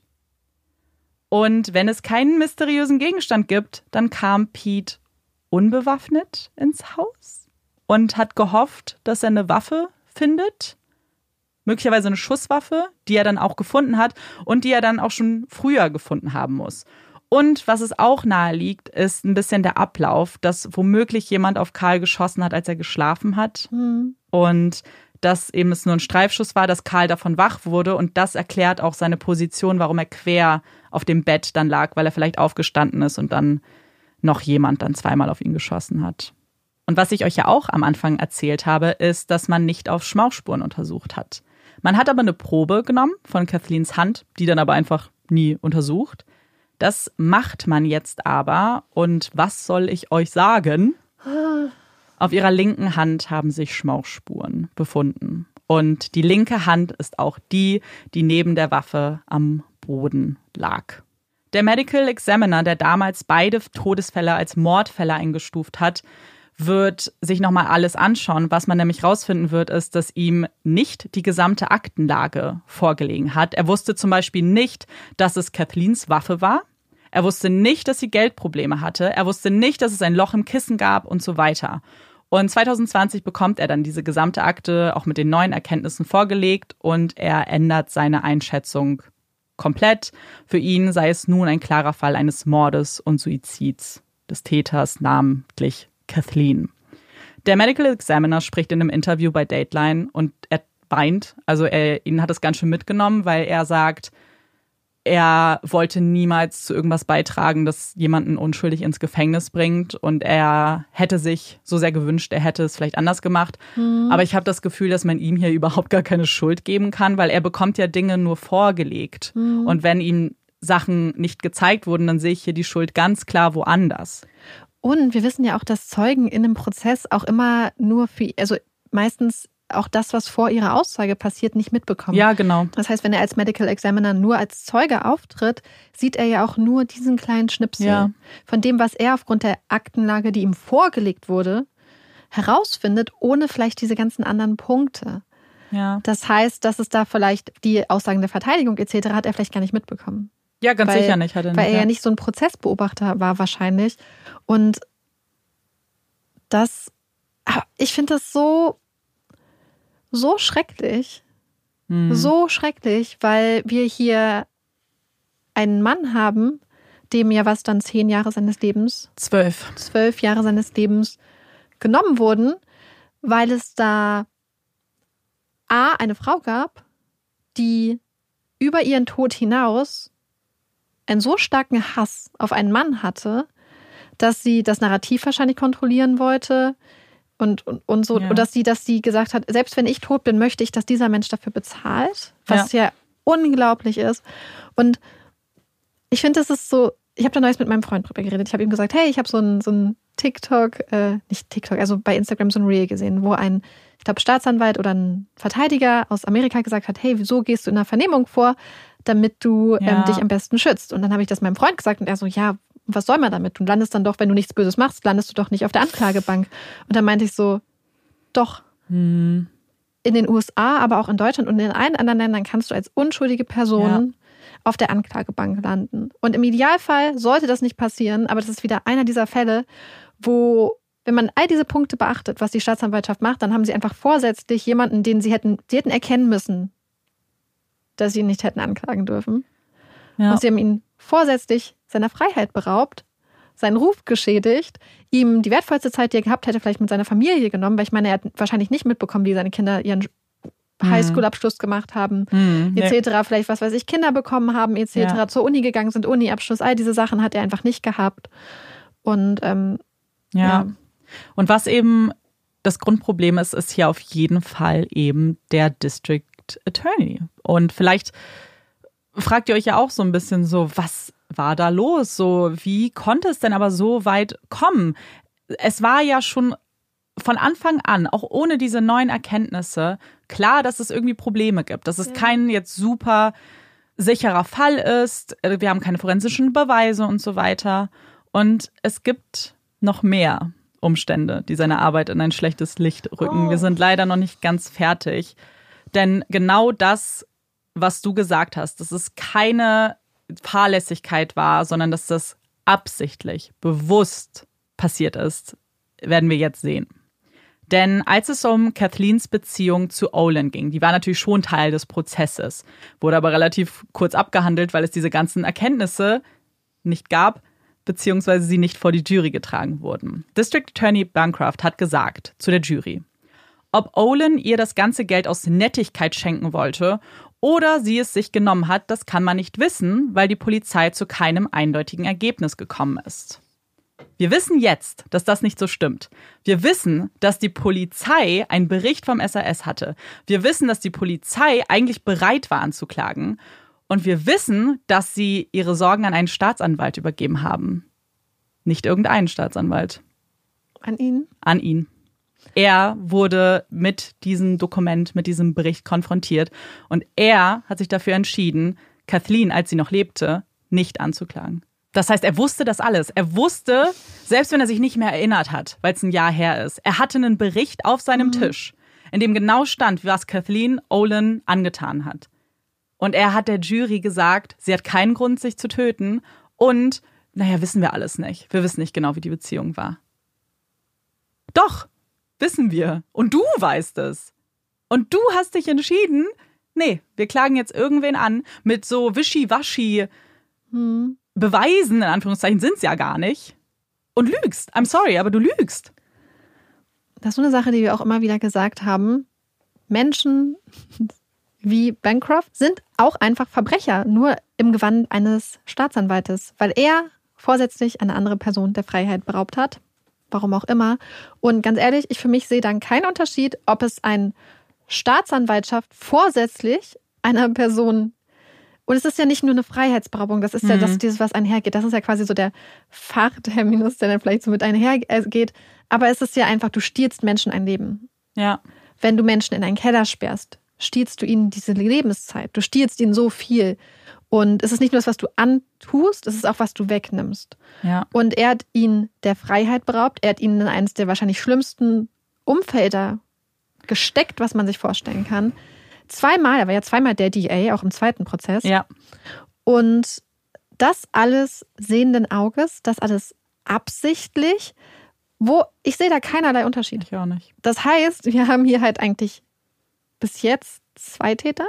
Wir haben ihn und er ist für mich einfach ein, das ist ein Verbrechen, das ist ein Ja. Verbrecher. Und wir haben Kathleen, Ja. die genauso verbrecherisch ist. Und dann haben wir einen unschuldigen Mann, der Ja. Ich bin noch nicht fertig. Oh nein. Erinnerst du dich an Robert Rupert?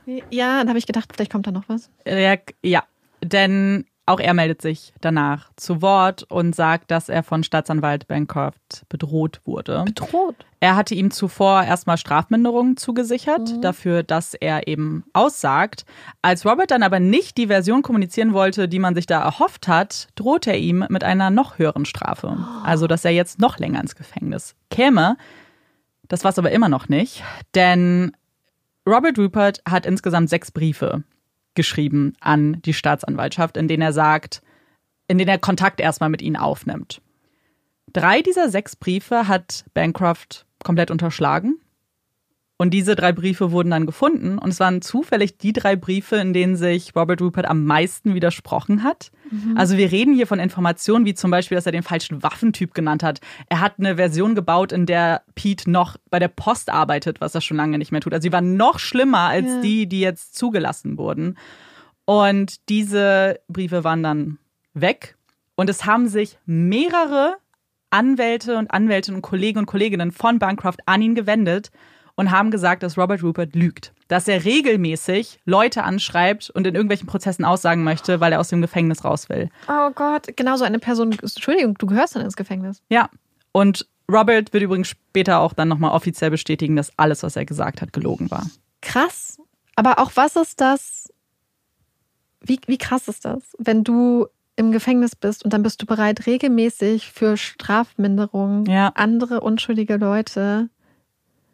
Er soll auch psychische Probleme haben. Das Tatsächlich, ich habe keine schon- gefestigte Mhm. Diagnose, aber das wird immer wieder genannt, dass er Dann gehört er vielleicht nicht unbedingt ins Gefängnis, Genau. aber zumindest in eine, in eine ja, Behandlung. Hilfe. Er, Er braucht Hilfe. Ja, Aber das ist ja unglaublich gefährliches Verhalten. absolut. Aber weißt du, was ich daran denke? Dann liegt die Verantwortung auch nicht bei Robert Rupert, sondern die Verantwortung liegt bei der Natürlich, Staatsanwaltschaft, natürlich. das rauszufiltern. Und können wir, das und wie, ist, ja, Aber was ich auch nicht checke, so was ich wirklich nicht verstehe, ist, wie kann es dann so, wie kann dann aber trotzdem dieses System funktionieren, dass dann dann andere Anwälte und Staatsanwälte Mhm. zu ihm hingehen und schreiben und Ja. sagen, hey, dieser Zeuge lügt.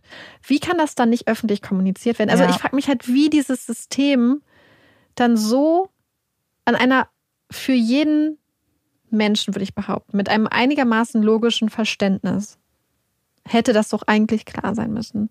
Und dass solche Fälle trotzdem, wir haben es ja schon auch im Fall von Sandy Melgar Mhm. gesehen, dass solche Fälle, wir, wir sehen das in Deutschland. ja, Ich denke gerade an den Fall Uri Jalot zum Beispiel. ja, Das finde ich immer wieder so erschreckend. Wie so etwas passieren kann und das geht durch so viele Stellen. ja. Ich glaube, dass da halt auch viel einfach geschwiegen wird, wenn man so sagt und so, ja, das ist ja, so man versucht die Leute zu warnen, aber am Ende will man seinen Kollegen und Kolleginnen jetzt auch nicht ins Mhm. Gefilde da irgendwie Ja. äh, rein, ja, Zumal, wer weiß, was ein Mann, der auch bereit ist, Ge ja. Gefängnisinsassen zu bedrohen, zu was er noch fähig ist. Absolut, absolut.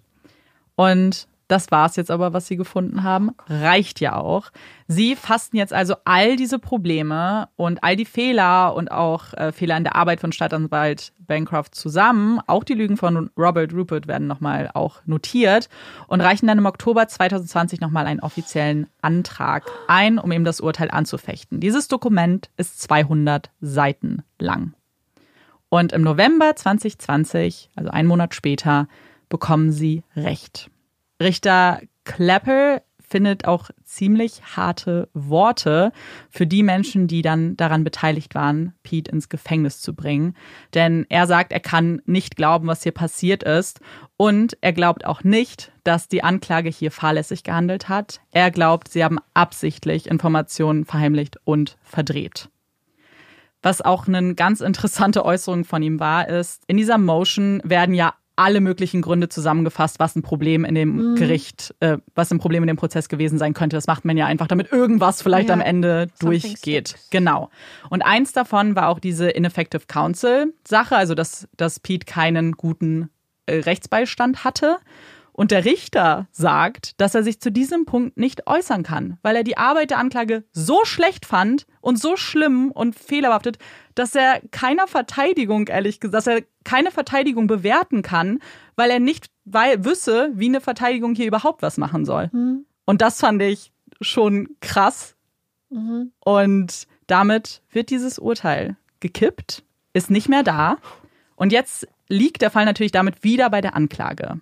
Und sie entscheiden jetzt, ob sie Pete jetzt nochmal neu anklagen möchten oder ob sie die Anklage fallen lassen. Und wir kennen den neuen District Attorney ja schon. Zumindest ist der Name Mark Dupree jetzt schon gefallen. Es ist ein Mann, der sehr große Ambitionen hat, das Rechtssystem fairer zu gestalten, der aus einem Pastorenhaus kommt und dem Fairness über alles geht. Und er entscheidet, dass er Pete nicht anklagen möchte. Er schließt die Akte auch mit dem Ergebnis, dass es sich bei dem Fall um einen Mord und Suizid handelt. Pete kommt damit nach zwölf Jahren frei. Er wird von seiner Familie empfangen, die auch niemals an seiner Unschuld gezweifelt hat. Er umarmt zum ersten Mal sein Enkelkind, er ist jetzt nämlich Opa, und kann gar nicht erwarten, Zeit mit ihnen zu verbringen. Obwohl ihm all diese Jahre gestohlen wurden, glaubt Pete noch immer an das Rechtssystem. Das war nämlich etwas, was ihm sein Vater Olin beigebracht hat. Oh. Er sagte ihm immer, geh zur Polizei, wenn dir was zustößt, sie werden dir helfen. Und daran hatte er immer festgehalten, egal wie sehr sich der Zweifel einschleichen wollte. Er sagt, er will nur noch nach vorne blicken. Es bringt nichts, nach hinten zu schauen, in die Vergangenheit, weil er einfach zu viel schon verloren hat und noch mehr lässt er sich nicht wegnehmen. Er genießt die Zeit zu Hause, er freut sich an den kleinen Dingen. Im Supermarkt zeigt er immer auf Gegenstände, die er jetzt seit Jahren nicht mehr gesehen hat. Oh. Er freut sich wie ein kleines Kind. 108 Tage nachdem er das Gefängnis verlassen hat, sein Leben in Freiheit begonnen hat, verstirbt Pete an Lungenkrebs. Eine Krankheit, die sich im Gefängnis ausgebreitet hat, aber nie diagnostiziert wurde. Und ihn nun das Leben gekostet hat. Seine Familie hatte nur 108 Tage mit ihrem Vater, Ehemann, Großvater. Mit dem liebsten Menschen, der immer für sie da war, dem Jahre seines Lebens gestohlen wurden. Und was macht der Mann, der maßgeblich daran beteiligt war, ihm diese Jahre zu nehmen? Der ging weiter die Karriereleiter hoch und hat aber dann zu Beginn dieses Jahres sein Amt niedergelegt, was aber nichts mit diesem Fall zu tun hat. Im Juni 2021 erhält Pete's Familie 825.000 Dollar als Entschädigung für die unrechtmäßige Inhaftierung. Aber keine Summe der Welt kann ihn Pete wiederbringen. Die Zeit zurückdrehen, damit es gar nicht erst zur Verurteilung kommt damit er nicht in einem Gefängnis landet, in dem der Gesundheitszustand der Insassen und Insassinnen oftmals komplett ignoriert wird. Denn dann würde Pete vielleicht noch leben. Dieser Fall, ich weiß nicht, was ich sagen soll. Es ist ja. so krass. Und dass solche Leute noch weiter Karriere machen. Ich ja. hatte die ganze Zeit gehofft, dass du irgendwie, und, ich, ich habe es ja. nicht, ich habe es gehofft, ich wusste, dass es nicht kommen wird, dass Bancroft irgendwie dafür bezahlen muss. Ja, sie haben es auch erst versucht, irgendwie. Mhm. Ich glaube, sie wollten ihn sogar wegen Perjury dran bekommen, also Falschaussage, weil er halt gelogen hat. Er hat wissentlich ja. gelogen. Da kam noch nichts rum. Ich meine, das ist relativ aktuell, relativ in Anführungszeichen, es war ja 2021. Aber jetzt, dadurch, dass er gar kein Amt mehr innehat, frage ich mich, ob überhaupt noch was passiert. Ich hoffe es. Es wäre gut. Es wäre richtig gut. Ähm, vielleicht. Krass. Hm. Ja, ich hing hier teilweise, ich, ich saß so vor Amanda und habe mir so an den Fingernägeln gekniffelt und ja. hing hier so halb über, über, dem, über dem Sessel, weil ich das einfach so so erschreckend fand. Und das Schlimme ist, es ist so, aber man ist gar nicht überrascht. Hm, so. Nicht. Und ich hätte mir einfach gewünscht, dass, dass seine Familie sehr viel mehr ja. Schadensersatz bekommen hätte und dass ja. sie das einfach noch gemeinsam dann hätten ausgeben können. Aber das ist so, auch so diese Gesund, diese Verwahrlosung des Gesundheitszustandes. Ja ist, das ist eine Sache, die ich so ganz schlimm finde, weil ich meine, wir haben in den USA eh Gefängnisse, die komplett überbelegt sind, wo wir jetzt auch, auch aus dem Fall von Sandy Melger wissen, dass auf die Gesundheit der Insassen und Insassinnen halt keinerlei Rücksicht genommen wird, keinerlei ja. Wert gelegt wird. Und das ist halt so, weil man ist zu einem Gefängnisaufenthalt verurteilt. Man ist eigentlich nicht dazu verurteilt, dass jegliche Erkrankungen, die man dann hat, sich dann einfach verschlechtern. Ja. So, die Strafe sollte Freiheitsentzug sein, nicht komplette körperliche und geistige Verwahrlosung. Ja. Und ähm, auch grundsätzlich auch die Versorgung von Gefangenen und so ist ja so schrecklich. Hm. Und das finde ich halt, so, es ist halt so eine Strafe, die über ähm, den Freiheitsentzug doch irgendwie hinausgeht. Ja, und das ist, glaube ich, auch so der Teil, der irgendwie am schlimmsten ist auch mit, dass man das mhm. Gefühl hat, so zwölf Jahre ist schon so krass.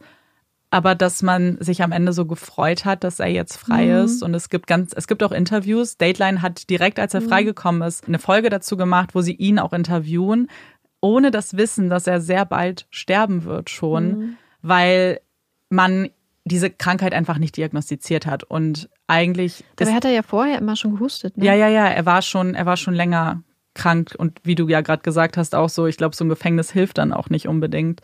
Ähm, auch bei anderen Beschwerden, wenn man irgendwie was mhm. hat.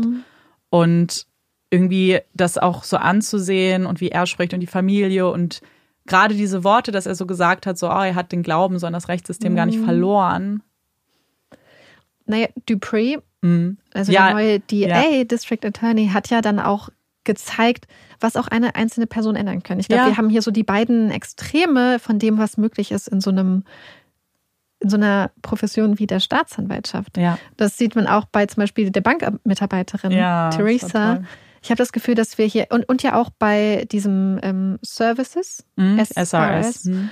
und ja auch eigentlich bei der Polizei am Anfang, ja. die ja total bereit waren, ähm, ihm direkt Recht gegeben haben, direkt gesagt haben, oh, das ist eine ernste Sache, wir bringen das zur Staatsanwaltschaft. Das heißt, wir sehen hier eigentlich in jedem Fall ähm, mhm. so diese Extreme. Nämlich einmal so Menschen wie Bancroft, die total bereit sind, warum auch immer, ja. ähm, ein System komplett auszunutzen und es für Böses zu verwenden, sage ich jetzt einfach mal so. Und dann sehen wir auf der anderen Seite auch die Polizisten und Polizistinnen, die sich im Fall Olin total positiv verhalten haben, die da un unterstützt haben, die ernst genommen haben, die sofort aktiv geworden sind. Wir sehen eine Bankmitarbeiterin, die nicht nur einfach ihren Job gemacht hat und vielleicht gesagt hat, oh, hier sind irgendwelche Probleme, aber ich lasse das, sondern die dahin gefahren ist und die so lange gekämpft hat, bis sie Zugang hatte zum Haus. Ja. Und, ähm, und diese Services und so. Das heißt, wir sehen hier eigentlich in einem Fall, alles ver verteilt, was einfach eine Person mit ihrer Entscheidung verändern kann für ein Leben. Ja, und auch so, dieser Fall ist einfach so komplex, weil man auch das Gefühl hat, dass sich alles am Ende dreht. Mhm. So am Anfang hatte man diese klare Rollenaufteilung so ein bisschen in, was wir ja oft in Fällen auch sehen, so Kathleen war die Gute, die hat sich gekümmert mhm. und alle sprechen ganz hoch von ihr und das stimmt auch ganz bestimmt liebt ihre Familie sie. So, das glaube ich gar nicht, dass das gelogen war. Aber wir sehen dann eine Seite, die die Jury nie kennengelernt hat, von einer Frau, die unfassbar böse war. Die einen mhm. alten, gebrechlichen Mann, jemanden, der ganz, ganz hilfsbedürftig war, der jemanden braucht in seinem Leben, ausgenutzt hat. Und misshandelt. Misshandelt, ja. Körperlich misshandelt, die, mhm. das ist, das seiner Familie so krass, ja. Und trotzdem finde ich, dass es am Ende dann ja irgendwie auch Hoffnung für die Zukunft mm. macht, dass es dann halt so tolle DAs gibt. Ja. Und dass ja auch zum Beispiel der Medical Examiner ja. dann gesagt hat, ähm, dass er das nie so wollte und, und sich entschuldigt hat und das gemerkt hat. Das heißt ja, dass es hier eigentlich ganz, ganz viele Leute gegeben hätte und auch eigentlich gab, die genau an dem richtigen Job waren. Aber ich muss auch ganz ehrlich sagen, ich frage mich, wie es den Leuten aus der Jury jetzt geht. Mhm. Weil das kann ich auch nicht ganz übersehen, dass nee, hier ja ein ziemlich eindeutiger Fall war und sie trotzdem diesen komplett unglaubwürdigen Ausführungen geglaubt haben, dass sie ein komplettes Alibi ignoriert haben. Ja, komplett. Dass sie hier, ähm, weil das muss man ja auch sehen, das ist das ist nicht eine Person und jetzt man sagt, hm, naja, aber das ist ihr Job gerade. Und ja. ihr Job ist es, sich genau anzuhören. Und ich, ich sehe nicht ganz, wie man als Person, also ich sehe es wirklich nicht ganz, wie man als Person, die aufmerksam zuhört, die sich alles merkt, die den Grundsatz kennt in dubio pro reo, dann trotzdem zu so einem Ergebnis kommt. Und man kann. muss ja sagen, es gibt Fälle, die wahnsinnig komplex sind, wo ja, super ja. viel passiert. Das ist keiner hiervon. Wir haben eigentlich sehr, sehr, sehr wenig. Ja, deswegen meine ich so, weißt ja. du, so in ganz vielen anderen Fällen kann ich verstehen, dass das unglaublich viel ist. Das ist mehr als eigentlich eine Person je vor sich haben liegen sollte. Auch, auch gerade als Jury, als Person, die ja nicht im juristischen Sinne dann geschult ist. Aber wie du sagst, das ist hier ein bisschen anderer Fall. Mhm. Und das muss ich auch sagen, gerade ich habe selten einen Fall gesehen, in dem man eigentlich so klar Zweifel sieht. Selbst wenn man doch glaubt, dass er es war, ich weiß nicht, wie man mit hundertprozentiger Gewissheit denken kann. Er war's. Ich finde, es sind mehr als Zweifel. Ja, Weil ich finde, für mich wir haben auch. hier eine nicht kohärente Geschichte der Ja. Staatsanwaltschaft und ganz viele Beweise, die für eine Unschuld sprechen. Ja. Und die Sache ist, ich frage mich, ob das ist ja das so ein bisschen, was du am Anfang gesagt hast, ob es für sie eher so war, dass sie wirklich die Version der Verteidigung zu absurd fanden, das mit dem Selbstmord und inszeniert, das ist ja wie in einem Film, und dass ihre Schlussfolgerung war, naja, dann hat die andere Seite recht. So ein bisschen, wenn das nicht stimmt, Ja, das dann stimmt das vielleicht. andere. Dass das vielleicht eine große Rolle gespielt hat. Aber wie interessant ist es, dass am Ende jetzt die Akte geschlossen wird, genau mit diesem Szenario eigentlich. Und ich muss sagen, am Anfang war ich auch so ein bisschen so, ja, es ist schon ein bisschen krass eigentlich. Aber jetzt gerade mit dem Wissen, was da alles zusammengekommen ist in dieser kurzen Zeit, dass sie eigentlich, dass sie super viele Probleme hatte, dass über ihr so eine Wolke war von möglicherweise Betrug, du kommst ins Gefängnis, dein ganzes Geld kommt weg. Wir kennen ja so Fälle, die dann ihre ganze Familie töten, weil irgendwelche Geheimnisse rauskommen, weil sie zum Beispiel verschuldet sind. Und das ist ja eine ähnliche Situation hier so ein bisschen, dass bei ihr sehr, sehr viel rausgekommen wäre und dass sie, weil man ja auch die Frage stellen könnte, warum sie Karl auch getötet hat, dass sie dann vielleicht auch, dass so, solche Motivationen auch eine Rolle gespielt haben, dass sie selbst sich das nicht antun wollte, aber auch nicht ihrem Ehemann, der ja dann alleine auch, der hat ja kein, er war ja Frührentner, hat kein Einkommen mehr gehabt, dass er vielleicht obdachlos gewesen wäre und so weiter. Naja, und es ist auch eine logistische Frage. Ja. Wenn wir uns angucken, wie die Tat abgelaufen ist, wäre es vielleicht für sie schwer, so eine Ermordung zu inszenieren in einem anderen Mhm. Stimmt. Setting. Stimmt. Vielleicht musste, also muss in Anführungsstrichen natürlich, Für er den dann Plan.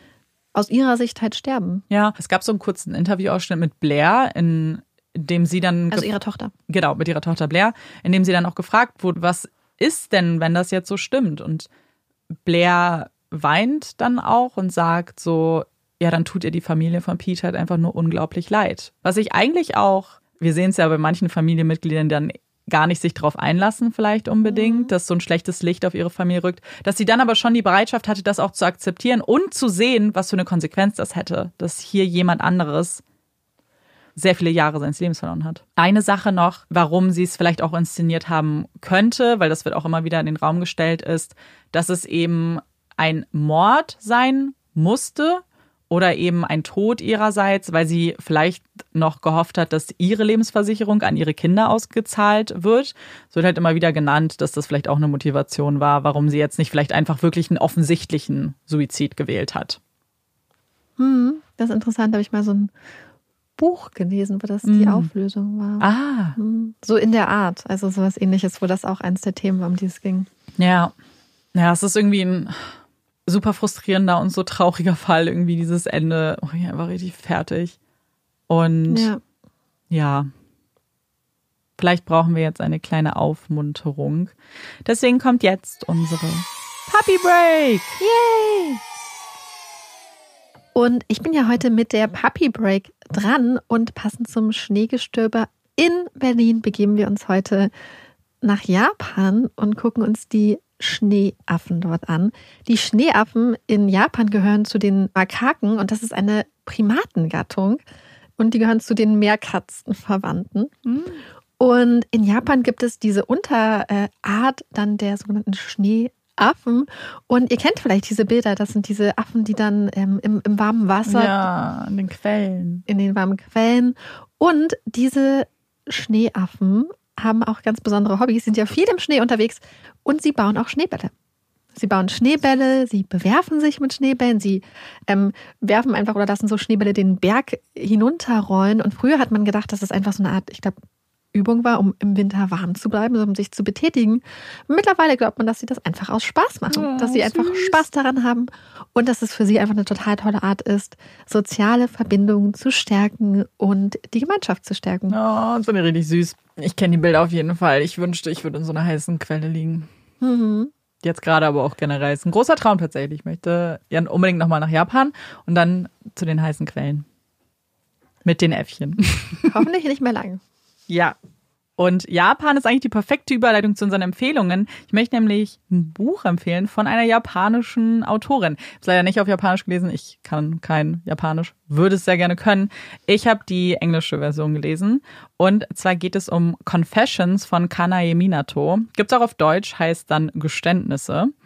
Und es ist ein sehr kurzes Buch und es hat mich trotzdem komplett geflasht. Und ich glaube, ganz wichtig an dem Buch ist, dass man nicht zu viel weiß. Vielleicht wirklich nur das, was auch hinten drauf steht. Und zwar im Großen und Ganzen geht es um eine Lehrerin, die ihren Job aber aufgibt und an ihrem letzten Schultag vor ihrer Klasse steht und so eine Rede hält, in der sie so ein bisschen auch eröffnet, warum sie die Schule verlässt. Und zwar hat das damit zu tun, dass ihre kleine vierjährige Tochter ums Leben gekommen ist. Und alle dachten eigentlich, es wäre ein Unfall. Aber in dieser Rede eröffnet sie dann, dass es nicht nur kein Unfall war, sondern Mord, sondern dass sie auch weiß, wer es ist und dass die beiden Schüler in diesem Klassenzimmer sitzen. Und es geht um die Geschichte. Es ist so ein bisschen Thriller-Horror, würde ich vielleicht sagen.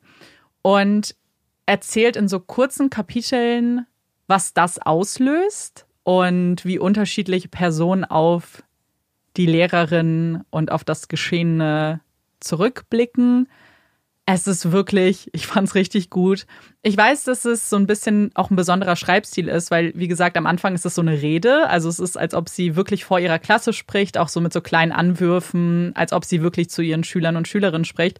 Ich fand es total großartig, fand es richtig, richtig gut. Und ja, kann das auf jeden Fall jedem empfehlen. Ich mag ja auch diese Thriller-Horror-Sache mhm. für ähm, Bücher sehr gerne. Ich habe auch ein kurzes Buch. Und zwar ein Buch, was, glaube ich, das perfekte Geschenk auch eigentlich ist. Äh, für äh, Freunde und Freundinnen, die sich zum Beispiel zu bestimmten Lebensabschnitten und so. Und zwar möchte ich das Buch Dear Dolly von Dolly Alderton empfehlen. Wer den Podcast länger hört und die Empfehlung hört, weiß, dass ich Dolly total liebe und dass ich riesiger Fan von ihr bin und dass ich auch schon zwei von ihren Büchern empfohlen hatte. Und Dolly ist so eine Art Kummerkastentante in hm. England, also jetzt im, im echten Leben. Und Leute schreiben ihr und sie beantwortet dort dann moralische oder so Beziehungsfragen, Lebensfragen, Freundschaft, Liebe. Und diese Kolumnen wurden gesammelt in diesem Buch. Und ich war erst ein bisschen zögerlich und habe ein bisschen gebraucht, weil ich dachte, na ja, das werden ja spezifische Fragen sein. Was soll ich denn dann mitnehmen? Wer weiß, ob es da überhaupt Fragen gibt, die mich so interessieren. Weißt du, was ich ja, meine? Man ja, denkt voll. ja immer so, ah, wer weiß. Aber ich habe aus jeder der Sachen, aus jeder einzelnen Antwort, die sie den Menschen geschrieben hat, super viel mitgenommen. Mhm. Es ist so toll geschrieben. Es ist so es sind so interessante Gedanken und so interessante Sachen, die sie den Leuten mitgibt. Und selbst wenn es eine Situation ist, wo man denkt, okay, da bin ich jetzt nicht drin, da war ich noch nicht drin, das kann ich ja. auch noch nicht für mich sehen, fühlt man es so sehr. Und ich habe das Gefühl, das ist so ist wie so eine coole große Schwester. Ja. Oder die einem einfach so voll viel Lebensweisheit mitgibt. Und mir hat das total gut gefallen. Ich fand es total kurzweilig, ich fand es total gut gemacht. Also, wenn ihr vielleicht auf der Suche seid nach einem Geschenk für jemanden, mhm kann ich euch das Buch ans Herz legen und natürlich offensichtlich auch es selber hören oder lesen, weil es wirklich, also ich fand es richtig, richtig gut. Ja, das wäre auch was für dich, kann ich mir vorstellen. Ja. Und ich glaube, wofür es auch, glaube ich, richtig gut ist, wenn man in so einem Reading-Slump ist, dass man oh gerade nicht so wirklich liest hm. oder weil man einfach immer so kurze Abschnitte hat. Mhm. Und ich glaube, es wäre zum Beispiel auch total gut so für die U-Bahn. So stell dir mal vor, so ich habe früher zum Beispiel manchmal gerne Kurzgeschichten tatsächlich in der U-Bahn gelesen. Ja, weil man es dann schafft, ne? Du hast dann Zeit, hm. eine für den Hinweg, eine für den Rückweg ja. oder so. Und ja. Mann, das ist noch etwas, was ich für mich noch nicht erschlossen habe, in den Öffis zu lesen. Und ich habe schon mehrfach drüber nachgedacht, ah, denk dran, das Buch mitzunehmen, weil mhm. man verbringt ja doch auch Zeit irgendwie da. Und selbst mhm. wenn du nur irgendwie zehn Minuten liest, ja. so ist es ja dann auch irgendwie cool, weil was mache ich sonst? Ich höre halt Musik. Manchmal höre ich Hörbücher, das ist dann ja auch ähnlich. Aber ich würde schon auch gerne manchmal in so einem Buch weiterlesen. Irgendwie hat es noch nicht geklickt. Ich habe das früher ganz viel gemacht. ja, ich sehe auch immer Leute. Ich sehe immer Leute, ja. die dann so auch so, so physische Bücher lesen. Mhm. Und ich denke mir so, das ist so cool. War, also, vor allem ist es so cool, es ist aber auch so einfach. Pack einfach ein mhm. Buch rein und pack es dann aus. Ja. Ja. Muss ich mal mit anfangen. Bevor wir weitermachen mit, äh, mit den Hot Takes, müssen wir kurz sagen, dass wir super viele Nachrichten bekommen haben von ja. euch zum Bügeln. Wir Richtig Folgendes viele. festgestellt haben. Nicht bügeln ist kein Hot Take, Nein. sondern der Cold Take. Also ja. wir haben eine Umfrage gemacht, wo wirklich 73 Prozent von euch gesagt haben, dass sie nicht bügeln. Ja. Äh, dann ein paar, die gesagt haben, sie bügeln, aber es macht ihnen natürlich keinen Spaß. Sie machen das nur, weil sie müssen. Und ein ganz paar, denen es Spaß gemacht hat. Und ich glaube, wir haben auch widerlegt, dass es ein Generationending ist. Das, weil wir ja, haben stimmt nicht. Ja. Antworten aus allen Generationen bekommen von Leuten, die sagen, ey, ich bin 18, 20, ich bügel alles. Mhm. Bis zu Leute, die, ähm, weiß ich nicht, viel älter sind als wir und die gesagt haben, hey, natürlich bügel ich nicht. Ja, voll. Das fand ich richtig Ja, spannend und ich cool. bin so happy, dass wir diese Studie jetzt gemacht haben und dass wir Ja. wissen, dass wir die Mehrheit sind, die Ja. nicht bügeln. Hast du einen Hot Take? Ja. Und ich glaube, ich will ihn, ich habe die ganze Zeit jetzt so hin und her überlegt. Aber ich will ihn jetzt machen, auch wegen einer Nachricht, die wir bekommen haben. Und es ist auch, glaube ich, ein Hot Take. Und nicht gesponsert, aber wir haben ja Werbung für Amorelie gemacht, auch bei Mm, stimmt. Instagram. Und da haben wir geteilt, eben was für Vorteile Selbstbefriedigung hat. Und da hat uns jemand geschrieben, dass sie es total cool fand, dass wir es so erzählt haben, weil Selbstbefriedigung so einen komischen Vibe hat. Das ist immer so was, oh, es ist sexy und irgendwie cool, aber gar nicht viel über die Vorteile gesprochen wird. Und deswegen Ja. ist mein Hot Take, es wird tatsächlich zu wenig über Selbstbefriedigung Ja. gesprochen und die Benefits, die es hat. Und ich finde, wir müssen es rausholen aus dem Porno, den Mhm. man manchmal im Kopf hat. Es ist auch sowas. Es kann halt auch Spaß sein und Teil des Spiels sein, aber es kann eben auch bei Regelschmerzen zum Beispiel helfen, wenn man Krämpfe hat zum Beispiel oder wenn man Stress hat, einschlafen Mhm. Ja. Mhm. will. Das ist wirklich, es funktioniert halt einfach. Und es darf auch manchmal nur das sein. Es darf einfach auch mal nur so ein Tool sein, was einem hilft. Ja. Und äh, ja, Finde ich total. Und ich finde es so super interessant, weil wir haben ganz, ganz viele positive Nachrichten bekommen zu Mhm. unserer Amerelie-Werbung. ja, Ähm, was uns total gefreut hat, was wir auch gehofft hatten von Leuten, die gesagt haben, oh cool, kann ich ja benutzen, voll schön, dass ihr so darüber Ja. sprecht.